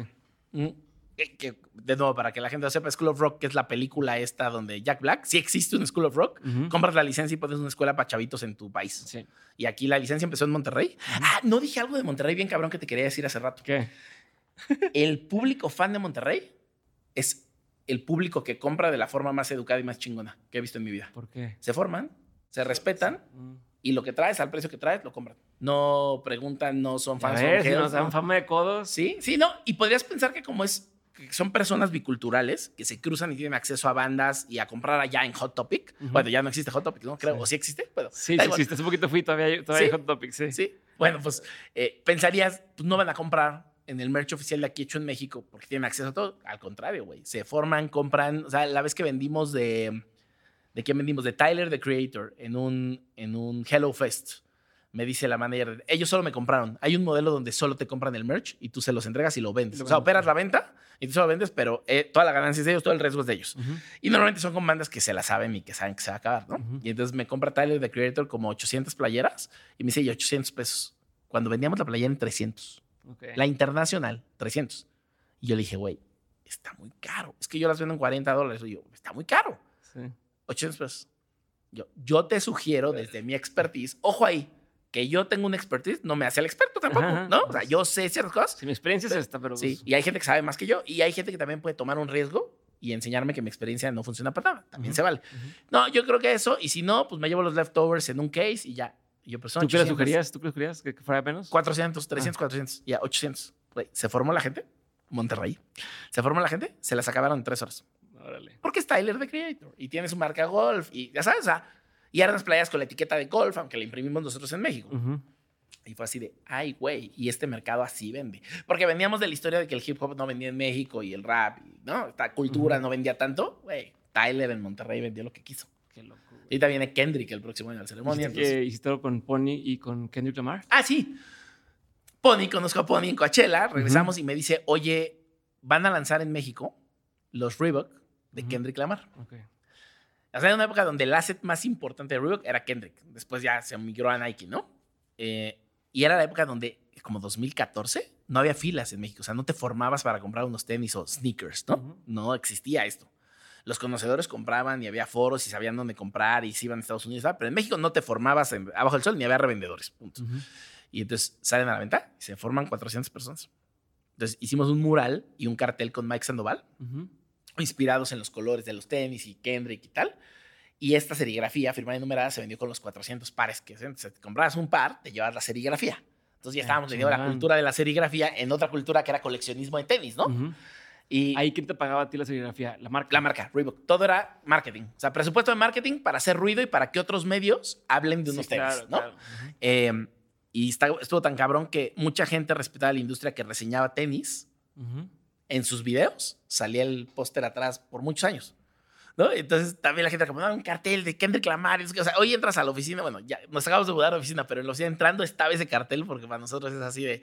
Y ahí empezó como esta relación creativa con Pony. Ok. Que he mencionado ya dos ponis. Este pony es José Ah, Luis. Chávez y la otra chica pony es Hilda Palafox, que es artista contemporánea. Ok. Que si no la siguen, síganla, es increíble. El pony que es mi socio es con Y, como un pony, como un caballito. Ella es pony con I latina, pero es Hilda Palafox. Ok, pero a ver, nada más una cosa. Eh, ahorita estamos, antes de eso, en que de las 10 empresas, tal, no quedó ni una. Ni una. Bueno, quedó entonces- Mercadorama. eh, Te iba a decir, pero entonces Mercadorama se puso en hold mientras no hay eventos. No hay eventos, pero se transformó en esta cosa. Caradura Ok. cerramos Pero por ya suerte. tu Ajá. prioridad entonces es esta otra cosa, no es tanto el, el- el modelo de negocio previo. Sí, sigue siendo simultáneo. Ah, o sea, son las dos la, cosas. la atracción, la atracción o, o la inercia que llevaba Mercadorama hasta antes de 2020 siguió siendo. Porque esas bandas van a seguir tocando Ajá. y seguimos dándoles el servicio y esas bandas son cada vez más grandes, ¿no? Claro. Pero yo no quiero que eso desaparezca porque aunque a mí no me deja un sueldo a veces, lo que sucede es que esto nos atrae todo lo demás. Ya. ¿no? Ese es mi primer apellido. Mi primer apellido es Ahmed Mercadorama y es el que me sienta con managers, ¿no? Y es el que hace que estoy en Londres y alguien dice, vente al Soho House, porque aquí está el manager, no sé quién, y lo tienes que conocer. Y pues voy y me siento. O me pasa que, por ejemplo, una banda que es de Blaze y, y sirve solo para el ejemplo, no es name dropping. Viene de Blaze y toca y Pepsi Center y Sold Out. Son los cabrones y son mis amigos. Exacto, son de Francia, ¿no? Y la- el equipo de management Ujú. son el equipo de management de Fafi, la grafitera. Ujú. En los 2000 Ujú. cuando el graffiti empieza, o sea, el, el- el graffiti viene desde el siglo pasado, Sí. no, no fue en los 2000, pero cuando empieza a ver como este tema de que se vuelven celebrities, ¿no? Y entonces Shepard Fairey y Banksy y hay la división de chavas, ¿no? Entonces tienes a Tara McPherson haciendo murales, tienes a Miss Van, tienes a Fafi, ¿no? Fafi es francesa. Y en Headquarters y Destructible, que son Campa y Perseo, Diego. Jiménez trae a Fafi como en el 2011 probablemente. Y Ujú. trajeron también a Farrell en ese tiempo. Traen a Fafi a firmar unos libros de una grafitera que te está hablando de que en los 2000 cuando Adidas Originals explota, o sea, viene de los 90 que regrese toda la parte de Adidas como vintage, gracias a bandas como Korn y como No Doubt y como Deftones y tal.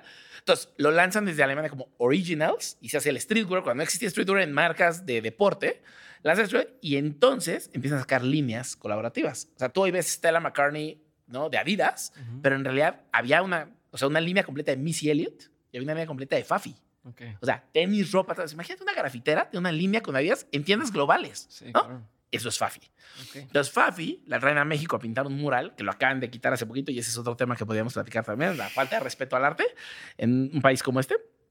Y eh, la traen y va a venir a firmar unos libros eh, que ella trajo, que desde Brasil se los mandaron, las editó, los va a firmar y en la mañana, a las 7 de la mañana, no le llegan los libros. Alma. Entonces me buscan y me dicen, oye, ¿te podrías imprimir unos giclés para bueno, imprimir unos prints? Ajá. Y yo, sí, claro, que son serigrafías, sí, pues necesito muchas horas. O sea, acá es la firma a la una de la tarde, no va a pasar. O sea, a ver, te la paso. Hola, Med, ¿cómo estás? ¿Qué? Sí, ¿sabes qué es un giclé? Y yo. Es que- es que- yo le digo glicé, ¿no? Es, Ajá, es sí, giclé o glicé. giclé, ¿Es lo mismo? ¿Es Sí, cosa? es lo mismito, lo mismito. Que para la gente que no sepa, es una impresión en un plotter en papel algodón Que tiene ocho tintas increíbles, o sea, tiene dos negros, así, es una impresión calidad museo. Es decir, Ok. hay piezas de arte que no puedes imprimir en serigrafía tinta por tinta, Ujú. las tienes que imprimir de esa forma, ¿no? Ujú. Hay artistas como James Jean, que todo lo que te venden es un giclé y eso, y Ok. tiene grados de color y, o sea, logra, quieres replicar una pintura en una edición, o sea, la pintura sería el original, la quieres hacer una edición firmada y numerada, imprimes un giclé. Ok. Y- Entonces, y, yo no sabía qué era. O sea, en la mañana ese día, a 3 de la mañana, Diego hablándome. Ah, no es cierto, me habló a las 2 de la mañana, yo estaba en caradura. Ok. Y le dije, dame a las 7 de la mañana que abran cosas para llamar y ver qué. a dónde. Eso, pero imagínate que de preguntarle a 3, 4 personas a las 7 de la mañana es de, güey, o sea, hay dos plotters en México y uno tiene una fila de 6 meses de espera y el otro es el güey que les vende sus plotters a sus güeyes y está en Escandón. Así, pues tráeme a Fafi a las 10 de la mañana en Escandón y pues a ver qué logramos, güey. A la 1 de la tarde estaban llegando los bicles a Destructible y Headquarters a que se firmaran. Entonces, pues de ahí tenemos buena relación, nos escribimos seguido, Fabi y yo, ya, seguido en ese momento, no es que seamos cuates. ¿no? Ujú. Y llega The Blaze y llega la manager, entonces yo para buscar cómo se llama la tour manager, porque la quiero saludar, busco y veo Savoie, bla, bla, bla, ¿no? Y yo, es la empresa que lleva a huevo a Fabi. a huevo. Ah, ya. Y entonces veo los nombres y sí, y entonces ya me dice, sí, ¿quién eres tú? el que Sí, soy yo. Ah, Y entonces todo se vuelve a conectar, ¿no? Ok. O sea, de que una vez le hiciste algo a alguien y regresa a otra y ese mismo manager trae a otros. Y, Ya me o sea, acordé pero- que habíamos dicho mucho que te, que te decían a Mercadorama, Sí. eso- eso tu apellido y eso porque te decía, ¿vas a dejar Mercadorama o vas a quedarte con la parte más como de agencia? Claro. Ah, sí. Y me decías, y es que tengo que tener... Una me llega de la otra. Exacto. Ahí era, lo, regresaste muy cabrón. Muy buena ahí. Entonces, y, y entonces, alguien con quien hiciste algún artista gráfico también trae otra banda. ¿no? O alguien que ya hizo algo con una banda, después se lo llevan a ser director creativo a una agencia y trae una marca y quiere Es que, que le hagas. tiende a pasar que el que es creativo se mantiene en la industria creativa. Exacto. Punto, ¿no? Y cada vez más las industrias creativas permean a todo, ¿no? O sea, Sí. te, te vuelves como un abogado o un contador. Tienes que estar en Bueno, todas las yo lo que he notado es que, a ver, en el tema creativo no lo puedes, o sea, no puedes tener acceso al mundo creativo nada más con dinero, Exacto. ¿no? Como que requieres de invitación. Y entonces hay mucha gente con lana, que due- dueños de empresas, founders de startups, lo que tú quieras, que tienen lana, lo en capital y se mueren por estar en este mundo, Claro. pero no, no es así como nada más. Entonces de pronto necesitan a estos personajes como tú, por ejemplo, que es como el, estos güeyes necesitan lana. ¿no? O, que le- o- o el sponsorship a un evento, a una cosa chingona. Ah, ¿por qué no hacemos un evento con tu marca y tenemos a este güey y te lo presento? Y entonces empieza como Claro. a eso, pero se vuelve muy atractivo la posibilidad de acceder a este universo que nadie tiene acceso. O incluso ponerle una capa de relevancia cultural, ¿no? O sea, tienes una marca que ya comercialmente lo hace muy bien, pero no es relevante culturalmente y tal vez necesitas de cierta industria creativa que te diga, no, a ver, la brújula está, se está moviendo para acá, güey, ¿no? La ola va para acá, deberías, ¿no? Y no lo hagas forzado, como lo haces bien. Hay una marca que todos conocemos de licencias gigantes y parques de diversiones que de pronto va a entrar a los festivales de música y nos busca y dice, ¿cómo le entro para no verme como que forcé mi entrada? Así, de. Hola, aquí estoy. Ajá. ¿no? Así es cómo se entra al mundo de la música de una forma natural. Y es, ah, pero no quieres entrar al mundo de la música, quieres entrar a un festival donde va gente a ver música. La experiencia es otra Es cosa, otra entonces se puede así, ¿no? O soy una marca de jeans de Estados Unidos y quiero abrir una tienda en Oaxaca. Sí. ¿Cómo le hago? Ah, pues déjame, te digo cómo le hagas para que no invadas Oaxaca. Claro. Eh, entonces, bueno, eso era lo de, lo de Canadá. Me regreso cómo entra esto. Mis amigos... No, desde- y te voy a cambiar el tema. Vamos a regresar a eso, pero quiero también otra cosa antes de esto. Dale, dale, dale. Eh, en línea con esto que estás diciendo, porque a ver, al final del día has ido recabando, o sea, todos los años que llevas en la industria, pues como estos aprendizajes, eh, conectes, gente uniendo puntos para poder decir, ah, tú marca A, si quieres hacer esto, la forma correcta de hacerlo es a través de aquí o con estas personas, ¿no? Como una serie de recursos que igual para poder, la persona que acaba de entrar a marketing a esa empresa, Ujú. no, no puede aprenderse todo eso en un segundo, ¿no? Tiene, que, tiene que buscar un, un atajo a Ujú. través de una persona que en este caso puede ser tú. Claro. Eh, pero también supongo que hay marcas con las que has trabajado durante muchos años. Sí. ¿Tienes un ejemplo de, de una marca donde, no sé si puedes decir el nombre o no, pero donde se ha visto cómo la relación ha ido madurando eh, a lo largo de los años y en el nivel de confianza de cosas que han podido... de- pasamos de hacer A a ahora nos confiaron para hacer B y luego nos confiaron para hacer C. Sí. Creo que tengo dos ejemplos. Uno es más cortito y más microondas por la velocidad y el alcance, y otro es más de largo periodo. El largo periodo es Adele Hatem, que es una eminencia también en la industria musical, mexicana, se fue a Miami, en Miami puso su agencia y es una agencia de marketing latinoamericano para bandas internacionales. O sea, vas a ir a atacar Latinoamérica, me preguntas cómo lo haces. Lo ha construido increíble. Eh, no, sé si, no sé si todavía es de puras chavas, pero su agencia era de puras chavas y eso también era un discurso en la industria musical muy cabrón. Y un día nos buscó y, oye, me dijo Camilo Lara que te buscara porque tú haces que Camilo Lara es el padrino de Mercadorama. Empezamos con él, es el primero que Sí, creyó en nosotros. Porque, te- porque el, el, el compa que tocaba la batería con él también te ayuda a entrar, Ajá, ¿no? Sí, era mi socio al inicio también. Ya. Éramos eh, Paco Vázquez, Coy Figueras y yo. Bueno, Mauricio Coy Figueras y yo.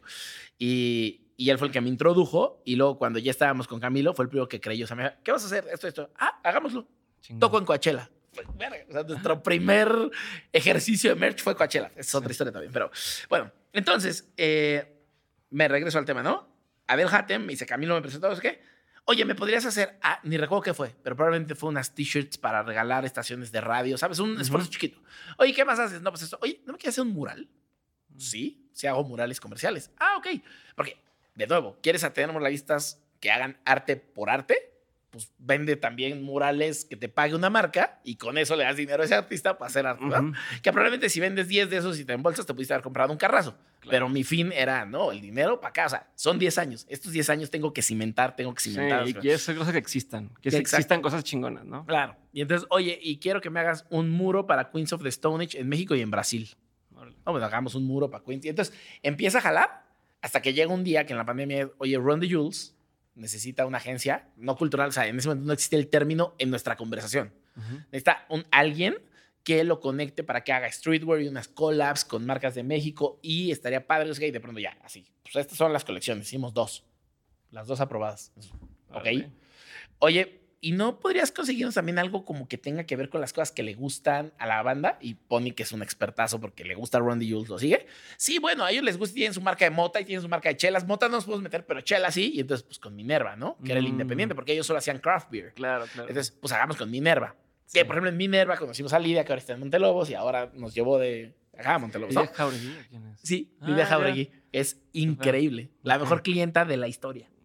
Si escucha esto, la mejor clienta de la historia, te lo juro. Es una gozada trabajar con ella. Está, güey, Te entiende, cree en ti, te da autoridad, te reta y te reta con conocimiento. eh, y siempre haces cosas. O sea, siempre creces. con La conocí brevemente porque nos, nos- una vez hicimos un evento en Guadalajara y nos, nos llevó Cheve, nos puso toda la, Ya, la cerveza.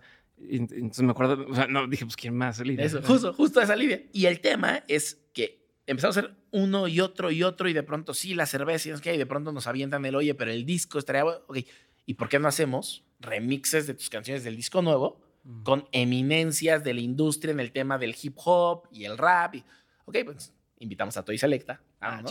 Invitamos a Camilo Lara. Pony, esta es una buena anécdota. Pony en la junta le dice al el manager es Amici, con güey, ¿no? Se llama.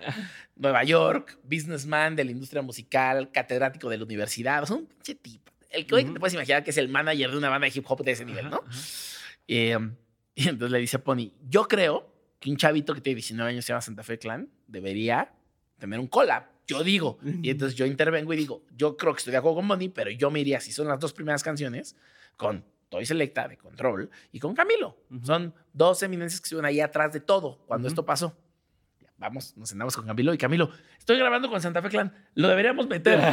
lo metemos y cuando lo escucha Michi dice, Pony, tú habías dicho este güey. Qué buen ojo, cabrón. Pony, no Sí, bien, bien, bien por ti. Yo sí, pues ya chidísimo, ¿no? Entonces, sacamos dos canciones, ya se convirtieron en un disco completo Mm. con latinoamericanos y entonces RTJ4 se volvió RTJ4, Ok. ¿no? Y la portada la hizo Chavarín, y, o sea, y se volvió un guiño a toda la región. De, vamos a colaborar con la región. Pero entonces, ahí, ¿Cuánto tiempo pasó entre las playeras y esto que salió, por decir algo? yo creo que del 14 al 20, seis años. Está cabrón. Y o sea, sí. la paciencia de mantener, o sea, muchos no tenemos esa visión a largo plazo de decir, bueno, Mm. trajo esto, trajo esto y vamos a ver qué pasa. Claro. Y sobre todo, ¿sabes qué empezó a pasar? Un- una relación muy simbiótica donde nos preguntaban qué se les ocurre. O sea, ya no soy una agencia de Miami con mexicanas y argentinas y otras chavas preguntándote a ti, oye, cotízame una playera o un muro, sino, ¿qué se te ocurre? Ah, pues deberíamos hacer ABC. Y por ejemplo, ahorita hacemos pop-up stores gracias a ellas. Entonces, un día me encontré a Adele con Jarvis Cocker afuera del Condesa DF. Y cuando ves a Jarvis Cocker en la vida real, es mucho más güero y blanco que tú crees, ¿no? Ajá. Entonces no lo reconoces, ves a un señor grande ya de Reino Unido. Y de pronto me regreso, o sea, me dice, Amer, Yo, ¿qué pasó? Y ya cuando me regreso a saludarla, cacho que es él. Mm. Ya me presenta y todo, y entonces me voy y le mando un WhatsApp ponme un mail con estos güeyes ahorita. O sea, Sí, Polp sí, es de mi que- top 5 de bandas del mundo. Por favor, Ajá. quiero hacerle un cartel. que hacer. Y si vienen, por favor. Y entonces anuncia Corona Capital y el mail de Adele al segundo, ahí estaba, ¿no? Ok. Entonces, chingo, es un ejemplo grande, ¿no? Sí, y dijiste uno de microondas. Uno de microondas, cabrón, donde el alcance es más. Trabajamos con Levi's, Ujú. Levi's México. Eh, y con Levi's México eh, es una relación de coqueteo muy bonito prepandemia, gracias a Pony. Ujú. Un amigo, otro Dani, eh, invita a Pony a conocer a Rodrigo, que era director de retail, y después vamos los dos y empezamos pre- prepandemia. Empezamos a platicar de qué podríamos hacer con Levi's juntos, y luego viene la pandemia y todo se cae.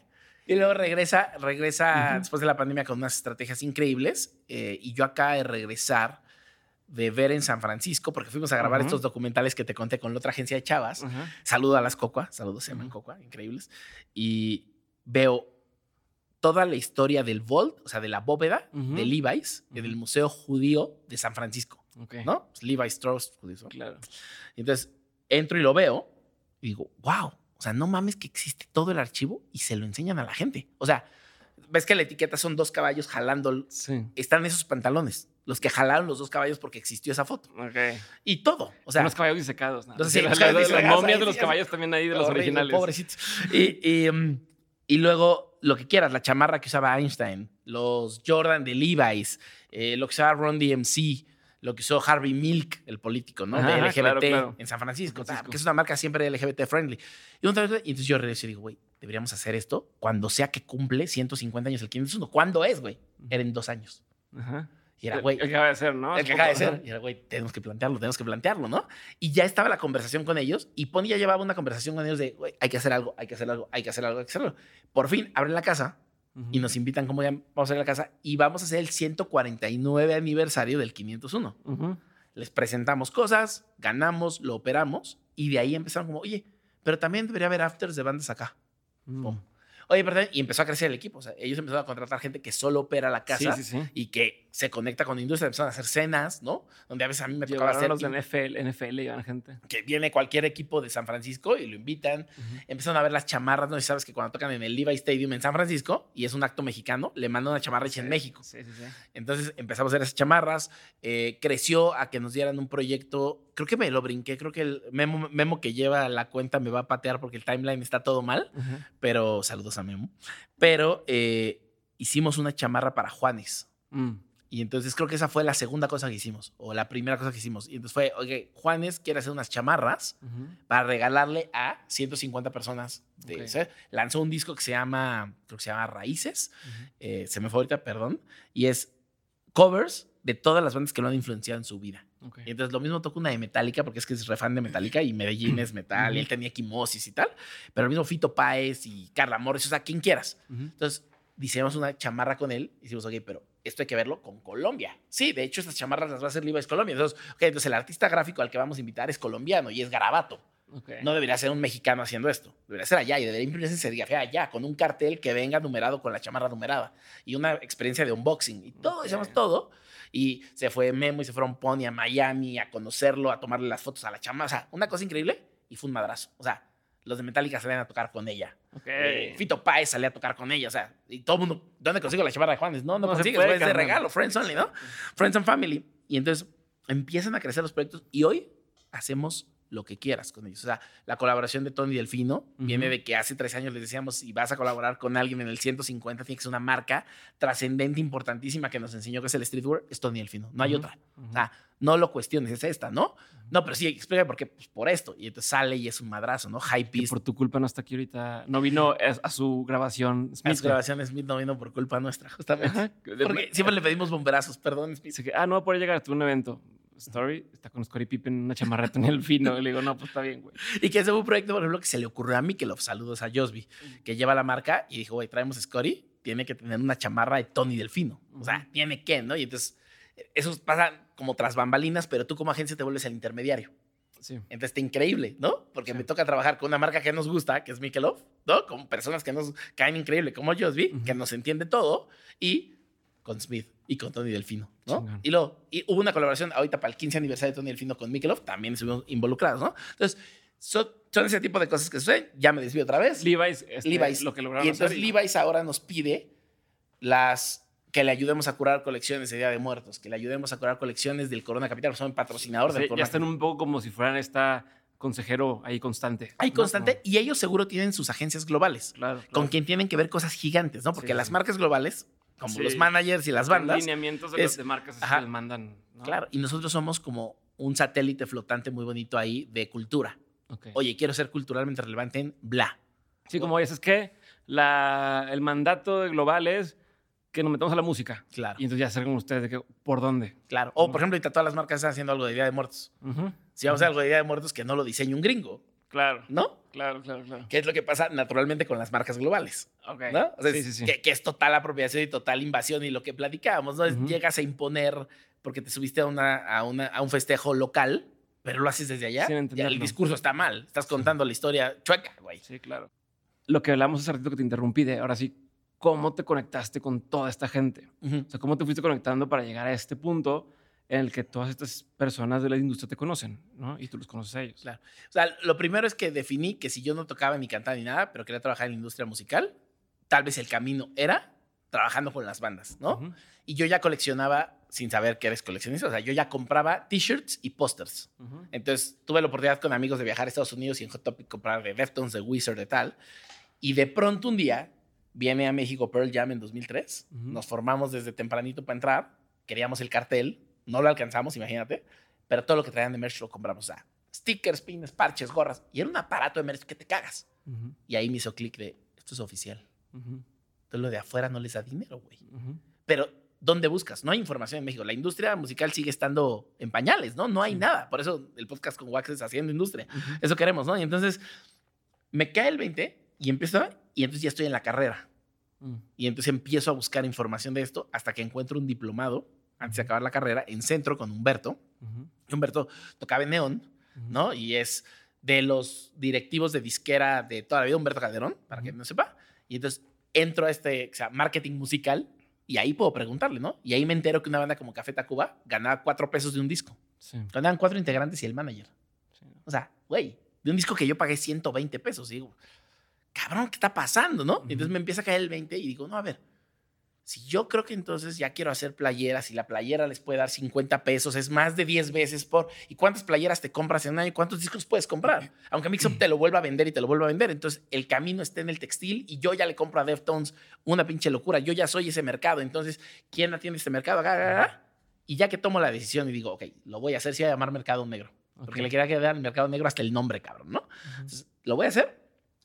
Me toca ir, me gano unos boletos para ir Ujú. Llego a Coachella ya desde la óptica y digo, ah, así funciona, güey. Ok. O sea, se vende así, se exhibe así y funciona así. Y voy a Amiba con Evaristo Corona Golfo, ¿no? Ujú. Voy a Amiba, que a Evaristo Corona fue mi primer amigo de la industria, lo conocí porque llevaba la patrulla radioactiva. Para quien no conozca, Radioactivo fue la estación más cabrona que existió en México y luego migraron a convertirse en reactor Ujú.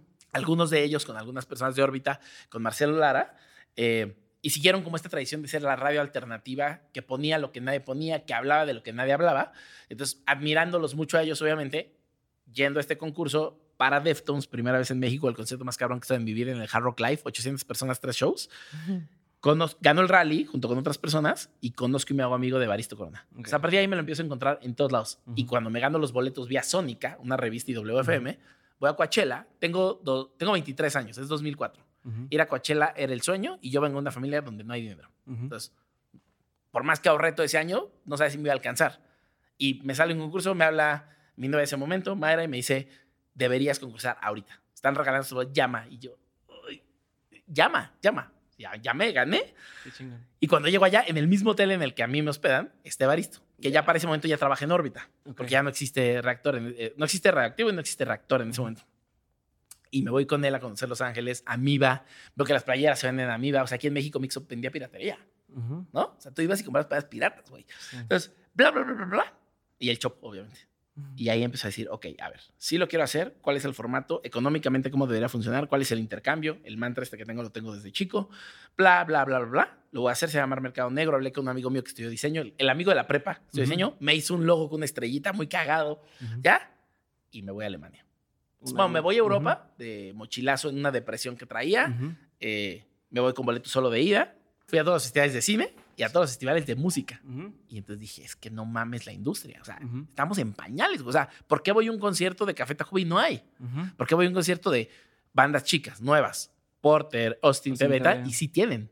O sea, ¿por qué los de abajo lo están entendiendo DIY y los de arriba no lo están entendiendo? O sea, ahí hay un espacio en la industria que podemos cubrir y quitarle dinero a los malos para dárselo a los buenos. Creadores de contenido, porque además era la época Napster, ¿no? Sí. O sea, no solo ganas mal de tu disco, además los fans somos bien pendejos y bien irresponsables y ya no ganas porque lo bajo. ¿no? Entonces, de lo que puedes ganar es de playeras y cuántas playeras me puedes vender, voy a comprarlas todas. Entonces ahí, y cuando regreso, voy a un concierto, no sé si fue Deftones o Marilyn Manson, cancelado, o alguien así, y veo a Evaristo Corona. Mm. Y le digo, oye, güey, ¿traes coche? No, ya sabes que no manejo, va, te llevo. Lo llevo y vamos platicando y me dice, ¿qué, onda? ¿qué has hecho? Yo, pues, güey, me fui del país, no sé qué, pero voy a hacer esto. Y ahí yo ya explicaba lo que quería hacer. Voy a hacer una empresa de merchandising, no sé qué, no sé qué, todavía no sé cómo, ¿Tenías dinero? lo a hacer. Nada, nada, cero, menos dos. Sí, pero regresé a México con un sueldo alto para mi edad. Me trajo Grupo Salinas, me trajo Ninfa Salinas, dije de Ricardo, para un proyecto de emprendedores, se llama. Reto Emprende, y yo lo vi como mi lifeline, ¿no? Lo vi como, Sí. ok, esta es mi línea de vida, y todo ese dinero, o sea, voy a buscar una renta baratísima, me fui con una de mis mejores amigas, Ligia Olmedo, a satélite y rentamos un departamento de dos mil pesos, o sea, dos mil la renta, y yo usaba todo el resto, para- porque negocié que si iba a regresar, yo por qué me quería regresar Ah, Alemania? sí, como yo estoy acá muy bien. Claro, Que puro cuento, porque Y- no puedes, estás legal de allá, pero. Claro, claro, ilegal, pero aún ilegal estaba ganando un billete y haciendo la vida de mi vida. Y aparte, Claro. ya estaba con una pareja allá, ¿no? Saludos a Janina. Y entonces estábamos allá y yo dije, si me voy a regresar es porque voy a empezar Mercadorama, bueno, Mercado Negro, Ujú. voy a empezar Mercado Negro y porque tengo que tener el dinero y porque las condiciones son las que yo quiero. Si no está esto, ¿para qué me regreso, güey? ¿No? Además, soy muy fan de, de un diálogo de Platón que es La Caverna y Ujú. es te tienes que ir a aprender y regresa y enseña, ¿no? Eh, así lo entendí cuando era chico. Si lo vuelvo a leer ahorita, tal vez es otra cosa, pero lo de las sombras y esto, ¿no? Entonces, dije, todavía me toma tiempo aprender. Llevo año y medio aquí. O sea, el día que sean cinco años y ya me haya así, ¿no? Chupado toda la experiencia que tengo acá, regreso y lo aplico en México. Y todo lo que puse de condiciones me lo cumplieron. O sea, pero al grado de yo voy a trabajar por proyecto y si tengo que viajar a Alemania a ver a mi novia dos meses porque tenemos que hacer algo, me voy a ir dos meses a Alemania con el celular de la empresa y trabajo desde allá. Con sí. Entonces, Qué Ya. huevos. Imagínate el día que te hablan por teléfono. Yo estaba en Pukkelpop, en Pukkelpop, en Bélgica. Recibo la llamada. Estamos enlodados viendo a Radiohead y a Broken Social ¿sí? y recibo la llamada y me dicen, aceptada la oferta. Y, y voltear y decirle, me voy a ir. Sí me voy a ir. Agridulce el Oh, cabrón, güey, cabrón. Y ella, increíble, se vino y, o sea, pasó un año después y se vino a vivir a México conmigo. Y ya nos mudamos Roma Condés y todo para que ella pudiera vivir como en un lugar europeo de bicicleta, Ajá. ¿no? Pero regreso al tema. Y entonces ahí yo ya contaba la historia. Fíjate que voy a hacer merch, no sé qué, no sé qué, y lo voy a hacer así, no sé qué, no sé qué. Entonces, mientras esto pasaba, yo trabajaba para Grupo Salinas Ujú. y todo el dinero lo usaba para aprender cómo se imprime. Nadie sabe cómo se imprime. O sea, a- a- lo que quiero decir es, si no haces playeras, no sabes cómo se imprime una playera. Sí, no. Y no sabes qué es una tinta de corrosión y qué es una tinta plastisol. Entonces, si quieres ser una empresa de playeras, aprende, ¿no? Ujú. Y entonces Coy me decía, yo tengo una chava que es mi compañera en la empresa, él, él estudió finanzas o economía. Ujú. Entonces trabajaba de administrativo en una empresa, ¿no? Y la chava de al lado, su esposo, tiene un taller en Azcapotzalco. Y yo, güey, yo soy de Azcap. Vamos. Y entonces aprendí, todo el dinero se fue ahí y a irme a festivales Aquí en México. ah, en el mundo. En México no había tantos. Entonces. Live, live Tours acaba de abrir a dos cuadras de mi casa. Fuimos como sus, clientes seis y fuimos al Coachella del 2007 y nos llevamos a todos los de la prepa, Mm. ¿no? Y luego fuimos al del 2008 y nos llevamos a los que faltaban, ¿no? Y entonces aprender y entender, ¿no? Y de ahí nos ganamos boletos con ellos en una fiesta de pase a la tómbola, ¿yo? Lola Palusa, güey. Lola Palusa, güey, gratis, Ok. ¿no? Entonces, y ya muy amigos de los live tours, que esa es otra historia, porque luego trabajamos con ellos también, nos volvimos sus guías. Pero el punto es, porque éramos el target. Pero el punto es que ahí empiezas a aprender y aprender y aprender. Y para 2009 yo digo, ya es el momento. Ujú. O sea, me estoy atrofiando acá. O sea, dos años estuviste diciendo, voy a Sí. hacerlo, voy a hacerlo, voy a hacerlo. Estás en esto. Y a quien me encontraba, se lo decía. Entonces, ¿qué empezó a pasar? Que iba a fiestas porque me invitaba Evaristo. Él Es el primero, él es el primer conector. Ya estaba en, ya estaba en reactor. Ujú. Entonces, de pronto me conecta y me lleva a una fiesta. Y entonces, en esta fiesta está Koji, ¿no? Eric Martino, Sí. que es una es leyenda y de tal. Exacto. Y luego Hugo Corona, que es su hermano, juntos tocaban como DJs como los dos brothers y tenían el hype beast de la época, que eran Damos Armados. Entonces, en aquella época, si tú te querías enterar qué pasaba en estas industrias que hoy están conectadísimas, y en esa época parecía que no, el hilo conductor era o Andamos Armados o The City Loves You, de Veneno, quien ahora lleva Hype Beast México. Ok. Entonces, él me presenta a su hermano, tocaban como los dos brothers en lugar de Dust Brothers, o sea, los dos brothers.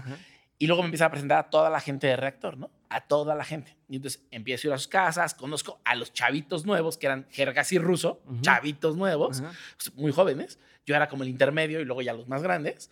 Y los empiezo a conocer a todos. Y entonces de pronto a, cua- al fiesta que había, yo tenía que ir. O sea, mi regla era, tengo que ir a ver y ser visto. Ok.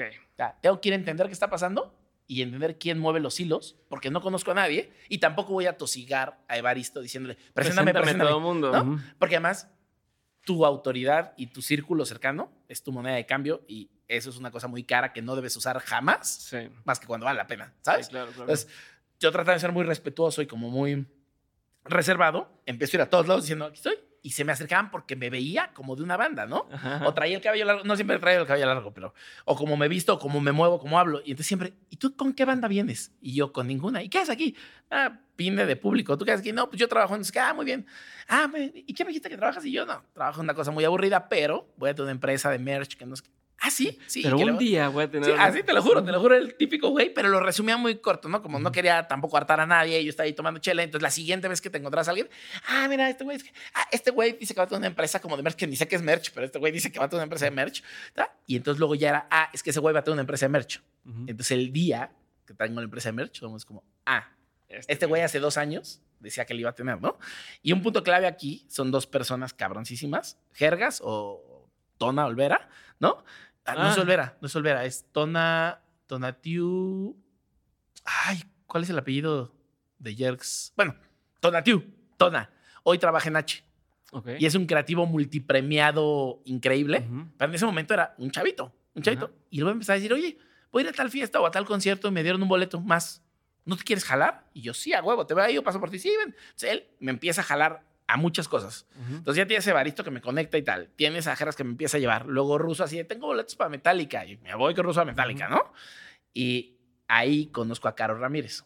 Ujú. Caro Ramírez trabajaba con Mijangos en Noisland, pero yo no tragaba Mijangos. Pero Caro Ramírez y todas sus amigas, que después las menciono todas, las quiero muchísimo, pero Caro en particular me empieza a decir, oye, esto que estás haciendo está bien cabrón. Qué raro que hay bandas que llegan, porque ella vivió en Londres. Qué raro que hay bandas que llegan a México y no traen merch, ¿no? Y yo, ¿no es una pendejada? Es una pendejada absoluta. Y yo, ah, muy bien. Entonces, entre chupes, platicábamos estas cosas. Y entonces, de pronto, un día, mi Hangos traía Phoenix, Ujú. tres shows sold out dos en el, en el Salón 21 para 3.000 personas y uno en Guadalajara. Bajan del avión un viernes y me habla Caro y me dice, no vas a creer. Y yo, ¿qué? Phoenix no trae merch. Y yo, no mames, Ah, te lo voy a pasar. Yo así cenando, güey, cenando. Y el güey es francés y te va a hablar en un inglés que tal vez ni vas a entender, pero dices que sí. O sea, ujú. y el güey, a ver, ¿cómo se Chuck se llama, ¿no? Chuck. A ver, sí, yo, en su acento francés en inglés, ¿no? Hola, me dice Caro que tú nos puedes resolver esto. Sí. ok, tocamos el lunes. Y yo, sí, ya sé, el lunes y martes. Ok, perfecto, quiero 800 playeras. Chíngale. Y yo, a ver, ¿te, te puedes ir a un lugar donde no haya mucho ruido? Te quiero explicar algo. Sí, ¿qué? 800 es un vergazo, o sea, es demasiado. Te vas a meter un riesgo. Y yo te las, o sea, yo te podría dar licensing. Mi modelo es este. Pero si quieres tantas, soy tu proveedor y te las vendo. Va a estar cabrón. Ahora, estamos en puente. Ah, no, tocaban el martes. El lunes era puente. Estamos en puente. ¿Sabes lo que me va a costar imprimir el fin de semana? O sea, son 8 de la noche de un viernes, tengo que llamar. Y le llamé a Gerardo Cava. Ahí conocí a Gerardo Cava, que lo amo con todo mi corazón. Estaba en Indios Verdes en aquella época. Le digo, ok, bueno, le voy a pedir a Caro tu teléfono, te hablo ahorita. Dos horas de llamadas. Hola, Gerardo, me presento contigo, Daniel. Es que, ¿te quieres echar ochentas? ¿Cómo? Yo sí, para el martes. Él no hacía nada de bandas musicales. No, no, pues, nadie hacía de bandas musicales. Él era un taller que imprimía playeras. Y alguien me dijo, Daniel, otro impresor de Tenayuca, Ujú. llámale a Gerardo, solo él te puede resolver esto. Tiene un taller como con cinco pulpos. Le llamo al güey, acepta y le digo a este güey, oye, pero las 800 no están para el martes y van a costar caras. Yo te recomiendo hacer 400, que son las que logro hacer para el martes. No, quiero 800, quiero 800, estamos soldados, quiero 800. Llegamos, las entrego y me manda a llamar. Eh, época de Blackberry, Ajá. me manda a llamar. Oye, que Chuck quiere que entres. Y yo, no tengo pulsera. el martes. El martes, Sí, o sea, 400. Ah. Mientras seguíamos imprimiendo otras cosas de noche. Sí, Todo y pagamos triple porque era... Sí, puente. sí, sí, puente. a ver, es un robo, le diste el arte a los piratas. Y yo, no, en aquella llamada yo te expliqué que los piratas iban a ver todo tu arte y todo lo que tengas online. Ujú. Y te expliqué que me dieras diseños que no estaban online o que yo te los diseñaba, pero insististe en hacer 800 y te concentraste en hacer 800 y no me hiciste caso, chaval. Entonces no pasa, no, pero ven conmigo, ¿qué? Emputadísimo. Entonces salgo con él. Ujú. Eh, Para los que no conocen el Salón 21 cuando existía, los piratas lo rodeaban y Ujú. luego seguía otra calle. O sea, si el güey quería que saliéramos, nos íbamos una hora viendo Ujú. y están todos sus diseños. Se ve, es que tú se los diste. Nadie más tiene estos diseños. Y yo, Chuck, está en tu web. Blackberry, no es un iPhone, un Blackberry. No, no. Y yo, Chuck, está en tu web. No, me meto todo y te enseño. No, mira. Y él saca el suyo y me lo enseña. No los tengo en la web. Y yo, pero esa es tu tienda de Estados Unidos. Tú tienes una tienda en Francia. Y el güey así, nada, le cambia la cara de verga. Tómala. ¿Quieres que detenga las 400 o las sigo haciendo? Solo tienen etiqueta. De telas. Le llamo a Gerardo y le digo, luego vemos qué le ponemos de etiqueta encima. No me quiero pelear con este güey. Mi primera banda internacional. Resolvamos. Estoy aquí. Temple. Chingón. Me las como. Va. Chuck ya está. Perfecto. Vendió cabroncísimo. Y me dice al final, ¿sí puedes hacer más? Y yo, Ah, me come caca, güey. Ya, ya No, que. ya que. no va a pasar, pero te voy a hacer las que alcance para mañana. Ujú. Hicimos 200. Y dije, las otras 200 las acabo de imprimir y me las guardo. Y cuando vuelvas lo hacemos, sí. Ah, pum. Él vende, le pagan, el concesionario de estos venues de Ocesa le paga, Ujú. todo. ¿eh? ¿no? Yo no tengo relación con él, solo un mail y un teléfono. Ya. Regresan al año. ¿qué quieres? Haz lo que quieras. ¿Cómo que haz lo que quieras? Lo que quieras. Yo, pero pásame diseños, hazme caso. Lo que te- No, diseñame. Chingón. ¿En serio? Sí. ¿Puedo hacer póster? Sí. Y ahí, él junto con él Guerra son las dos primeras bandas que me dicen, haz lo que quieras. Y ahí, güey, este artista gráfico, esta playera, esta chamarra, este, güey, le hemos hecho a Phoenix lo que quieras. O sea, nos ha pedido, pon un automat y que la gente pague y entonces lleve un calzón de Phoenix así y unos globos y hemos puesto automats. Y la gente llega y si compra un disco le damos una ficha y la mete. O sea, y les hemos hecho chamarras. Que siempre que les hago chamarras, digo, nos volvimos los de las chamarras, siempre que les hago chamarras, ellos se llevan para su crew y para todos como 25 y quedan nomás para venta como 30. Ya. Así. Pero nunca me avisan antes. Solo llegan y la ven y, ay, nos podemos llevar así. Yo, llévate las comps, ¿no? Te las descuento luego. Y el punto que pasa es que ahí Caro Ramírez empieza a conectarme con todas las bandas que empieza a traer. Él o quien sea, porque Caro Ramírez es la ataché perfecta del mundo y entonces viene el manager de Foo Fighters ¿Y a quién se lo da? A ella. Ella es la que va al hotel y ya está con ellos. Ella tiene el celular. Ella me empieza a conectar con un montón de cosas. Entonces, ellos tres logran que yo me empiece a conectar. Mm. Y de ahí, con Camilo agarrando la primera banda, pues ya tenemos un ejemplo. Entonces, Coachella era marzo o abril 2009 y el Vive Latino era el siguiente mes o tres semanas después. Entonces, con todos estos amigos, fue, ¿a quiénes agarramos? No, pues, mira, esta bandita nueva de este güey que es nuestro amigo ahora que conocemos, a Carla Morrison, Enjambre, ¿no? Los, todos los de Wax. Sí, los de Wax eran ellos dos, nada más. Se me está olvidando. Ah, bueno, los románticos de Zacatecas, también era de Wax en esa época. Luego había otra que se me está yendo el nombre, pero tenía un chico irlandés en, en, la voz. Eran mexicanos, pero con un chico irlandés. Simplifiers. Simplifiers. Andamos armados. Pues le hicimos un blog porque éramos fans del blog. Pues le hicimos y lo vendimos adentro del Vive. Y a siete bandas y un blog. Y llegamos con el Vive. Y es como, no, pues, ¿cómo? ¿Quieres vender? Y yo sí. ¿quién te vende el merch cómo le hacemos? No, pues nadie, no. Y entonces Austin y nosotros teníamos un stand en la entrada salida porque pudimos decir ahí. Y porque sabíamos dónde teníamos que estar, pero así, ahí. Los fui, güey, vendimos 2.000 t-shirts en un fin de semana. Ok, está como O sea, de nunca haber habido merch oficial, más que DIY de Quiero Club y los Happy Five o los Austin TV, de pronto había dos stands bien armados vendiendo. Para el siguiente año fue como, ay, nos quieren mover más para acá. Y nosotros, no, ahí. Segundo año, verga, o sea, le hicimos creo que hasta el Whatever Tomorrow. Mm. ¿Te acuerdas del Whatever? Sí. Bueno, creo que vendimos 2.000 t-shirts de él. En un Vive que ni tenía que ver en el Vive. Ajá, dijo, en el Vive, mi mercado oficial con Mercadora. Vergazo. Entonces, para el tercer año, cachan y nos mueven a la chingada. Pues claro. Y nos ponen junto a otros güeyes que quieren vender merch, a los que les cobran, y otros que venden marcas de ropa, y otros piratas, y el chopo con piratería, y en la curva la chingada, y cobrándonos. Y nosotros. Ah, ya vale madre. Y pues de todos modos lo haces. Y hoy todavía lo hacemos. Y tenemos una relación con ellos, ¿no? Y hay gente increíble en la organización como Itzel. Pero lo que fueron esos dos años, esos dos años de... Sí, y Itzel, que fue la promotora de lo de Sabino. estaba como, como al aire todavía, ¿no? Todavía no, se organizaban y aprovechaste esa, sí, claro. ese espacio. Y, y, era, y era muy punk, ¿no? Estabas ahí y la gente salía medio borrachín y le habían sobrado 500 pesos y dame dos playeras de 250, la que tengas, L, ¿no? Porque tampoco ellos sabían que había merch oficial. Sí, sí, claro. O sea, se encontraban con nuestra playera Adamovsky, Adamovsky era el otro. Instituto Mexicano del Sonido, Adamovsky, como siete años. Y ya, y entonces eso lo único que provocó es que ya se corría la voz. Okay. ah, ¿quieres merch? Estos güeyes hacen merch. Nadie más hacía en ese momento, ¿no? Había otra marca que no recuerdo un nombre, era como con un número, como 76 o algo así, que empezó como al mismo tiempo que nosotros, y agarró bandas más como de ska y así, igual desaparecieron pronto, y luego ya, em, que no sé si avanzaron, aparecían cuando nosotros, pero por ejemplo ya después empezó a haber competencia y la gente nos buscaba y me como, güey, les están copiando. Y yo, no, yo también le copié al güey que inventó el merch. O sea, no fui yo, ¿no? Y quien inventó las carteras de es Robert Kiyosaki, el de padre chico, padre rico, padre pobre. O sea, nadie inventó esto, güey, ¿no? Y los políticos de los 50 inventaron y Elvis y los Beatles. O sea, y qué bueno que hay competencia, porque yo no puedo cubrir a todas las bandas, ni puedo venderla a todo el público. Y ese es dinero que se está yendo a las bandas. Claro. Mientras más competencia haya, todos ganamos, güey. Chido, ya.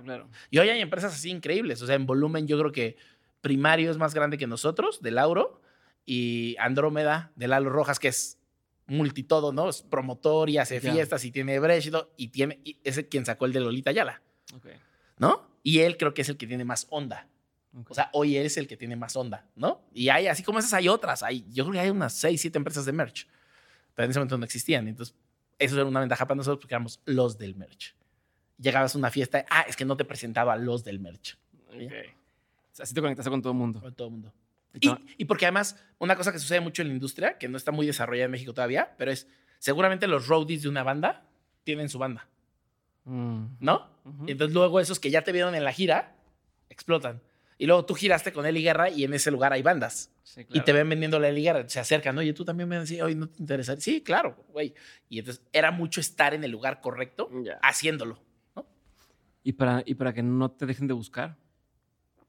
Buen trabajo, ser honesto, ser muy pagador. Y al menos yo soy muy directo con ellos. O sea, vas a trabajar conmigo y funciona así. Y si no quieres así, mejor no trabajemos. ¿Para qué nos peleamos? Chido. Y entonces, incluso cuando te hacen una mamada, vuelven. Como la que te platiqué de Rosalía. O sea, ellos son Arctic Monkeys también. Y volvieron de, güey, ya nos la volvieron a hacer y yo.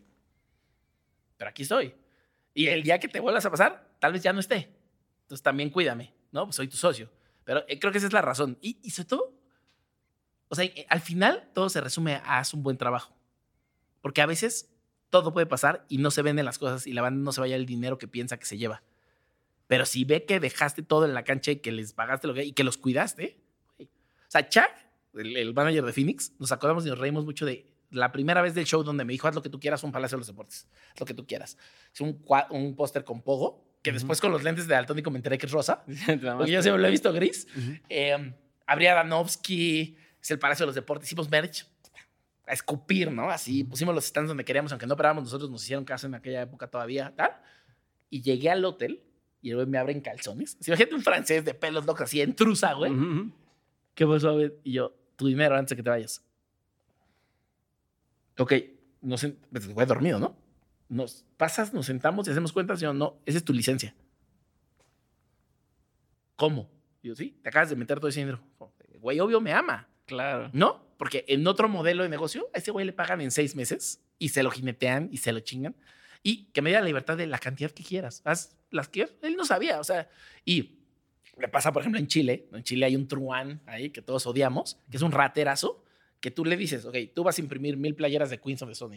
Y le caes de sorpresa en Mystery Shopper, que yo lo hago mucho porque antes de las de, de haciendo industria así la gente no sabía mi cara y Ujú. yo no quiero ser protagónico me vale ver que me con yo soy ninja no Ujú. entonces no sabes quién era Medotis entonces yo llegaba y te compraba Ujú. y un día lo caché y había hecho como 2.500 playeras de Queens of the Stone. Ya. Y nos declaró mil. Esa es la industria en Latinoamérica. Corruptazo, ¿no? Entonces, cuando tú ves el güey que los cuida también, que viajó a Chile para decirle, fui a cuidar la operación, ¿no? O sea, yo cuando una banda cierra una licencia y tiene un tour en Latinoamérica, Mandas. voy yo primero. Voy yo a todas las fechas. Pagado por mí.